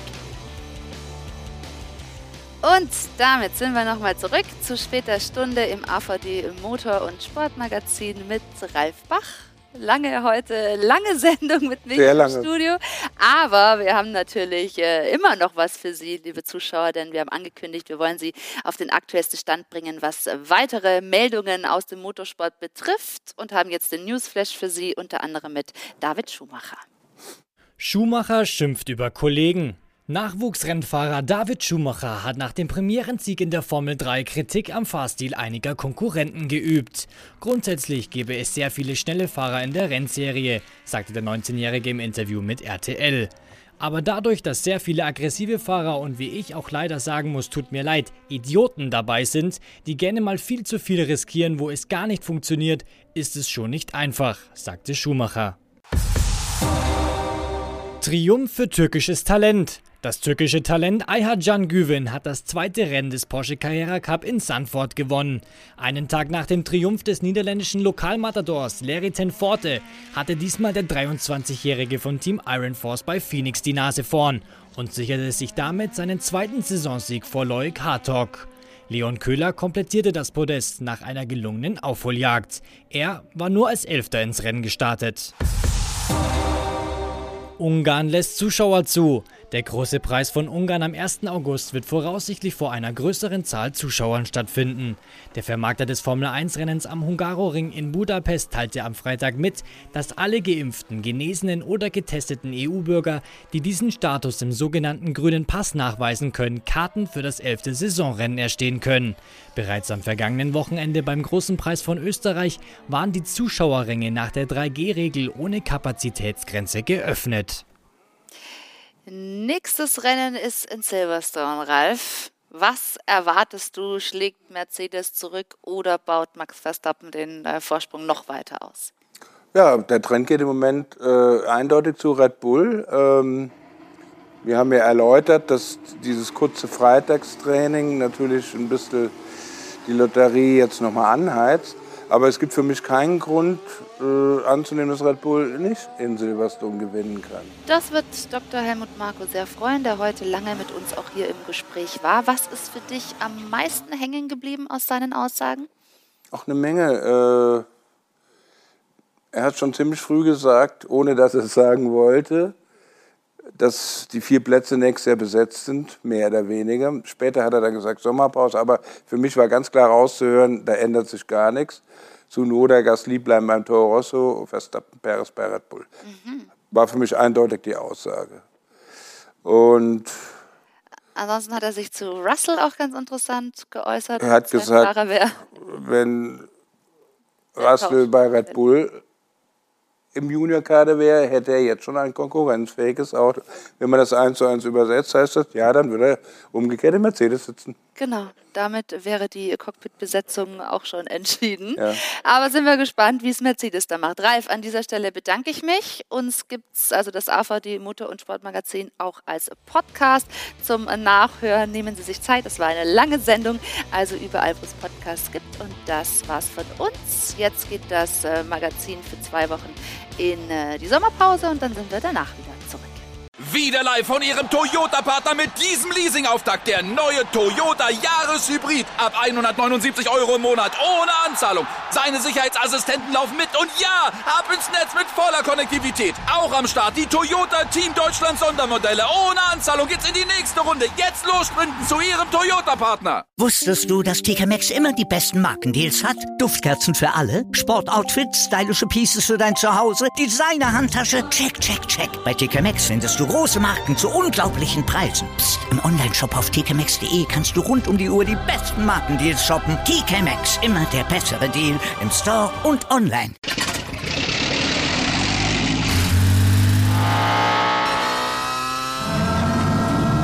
Von 0 auf 100. Aral feiert 100 Jahre mit über 100.000 Gewinnen. Zum Beispiel ein Jahr frei tanken. Jetzt ein Dankeschön, rubbellos zu jedem Einkauf. Alle Infos auf aral.de. Aral, alles super.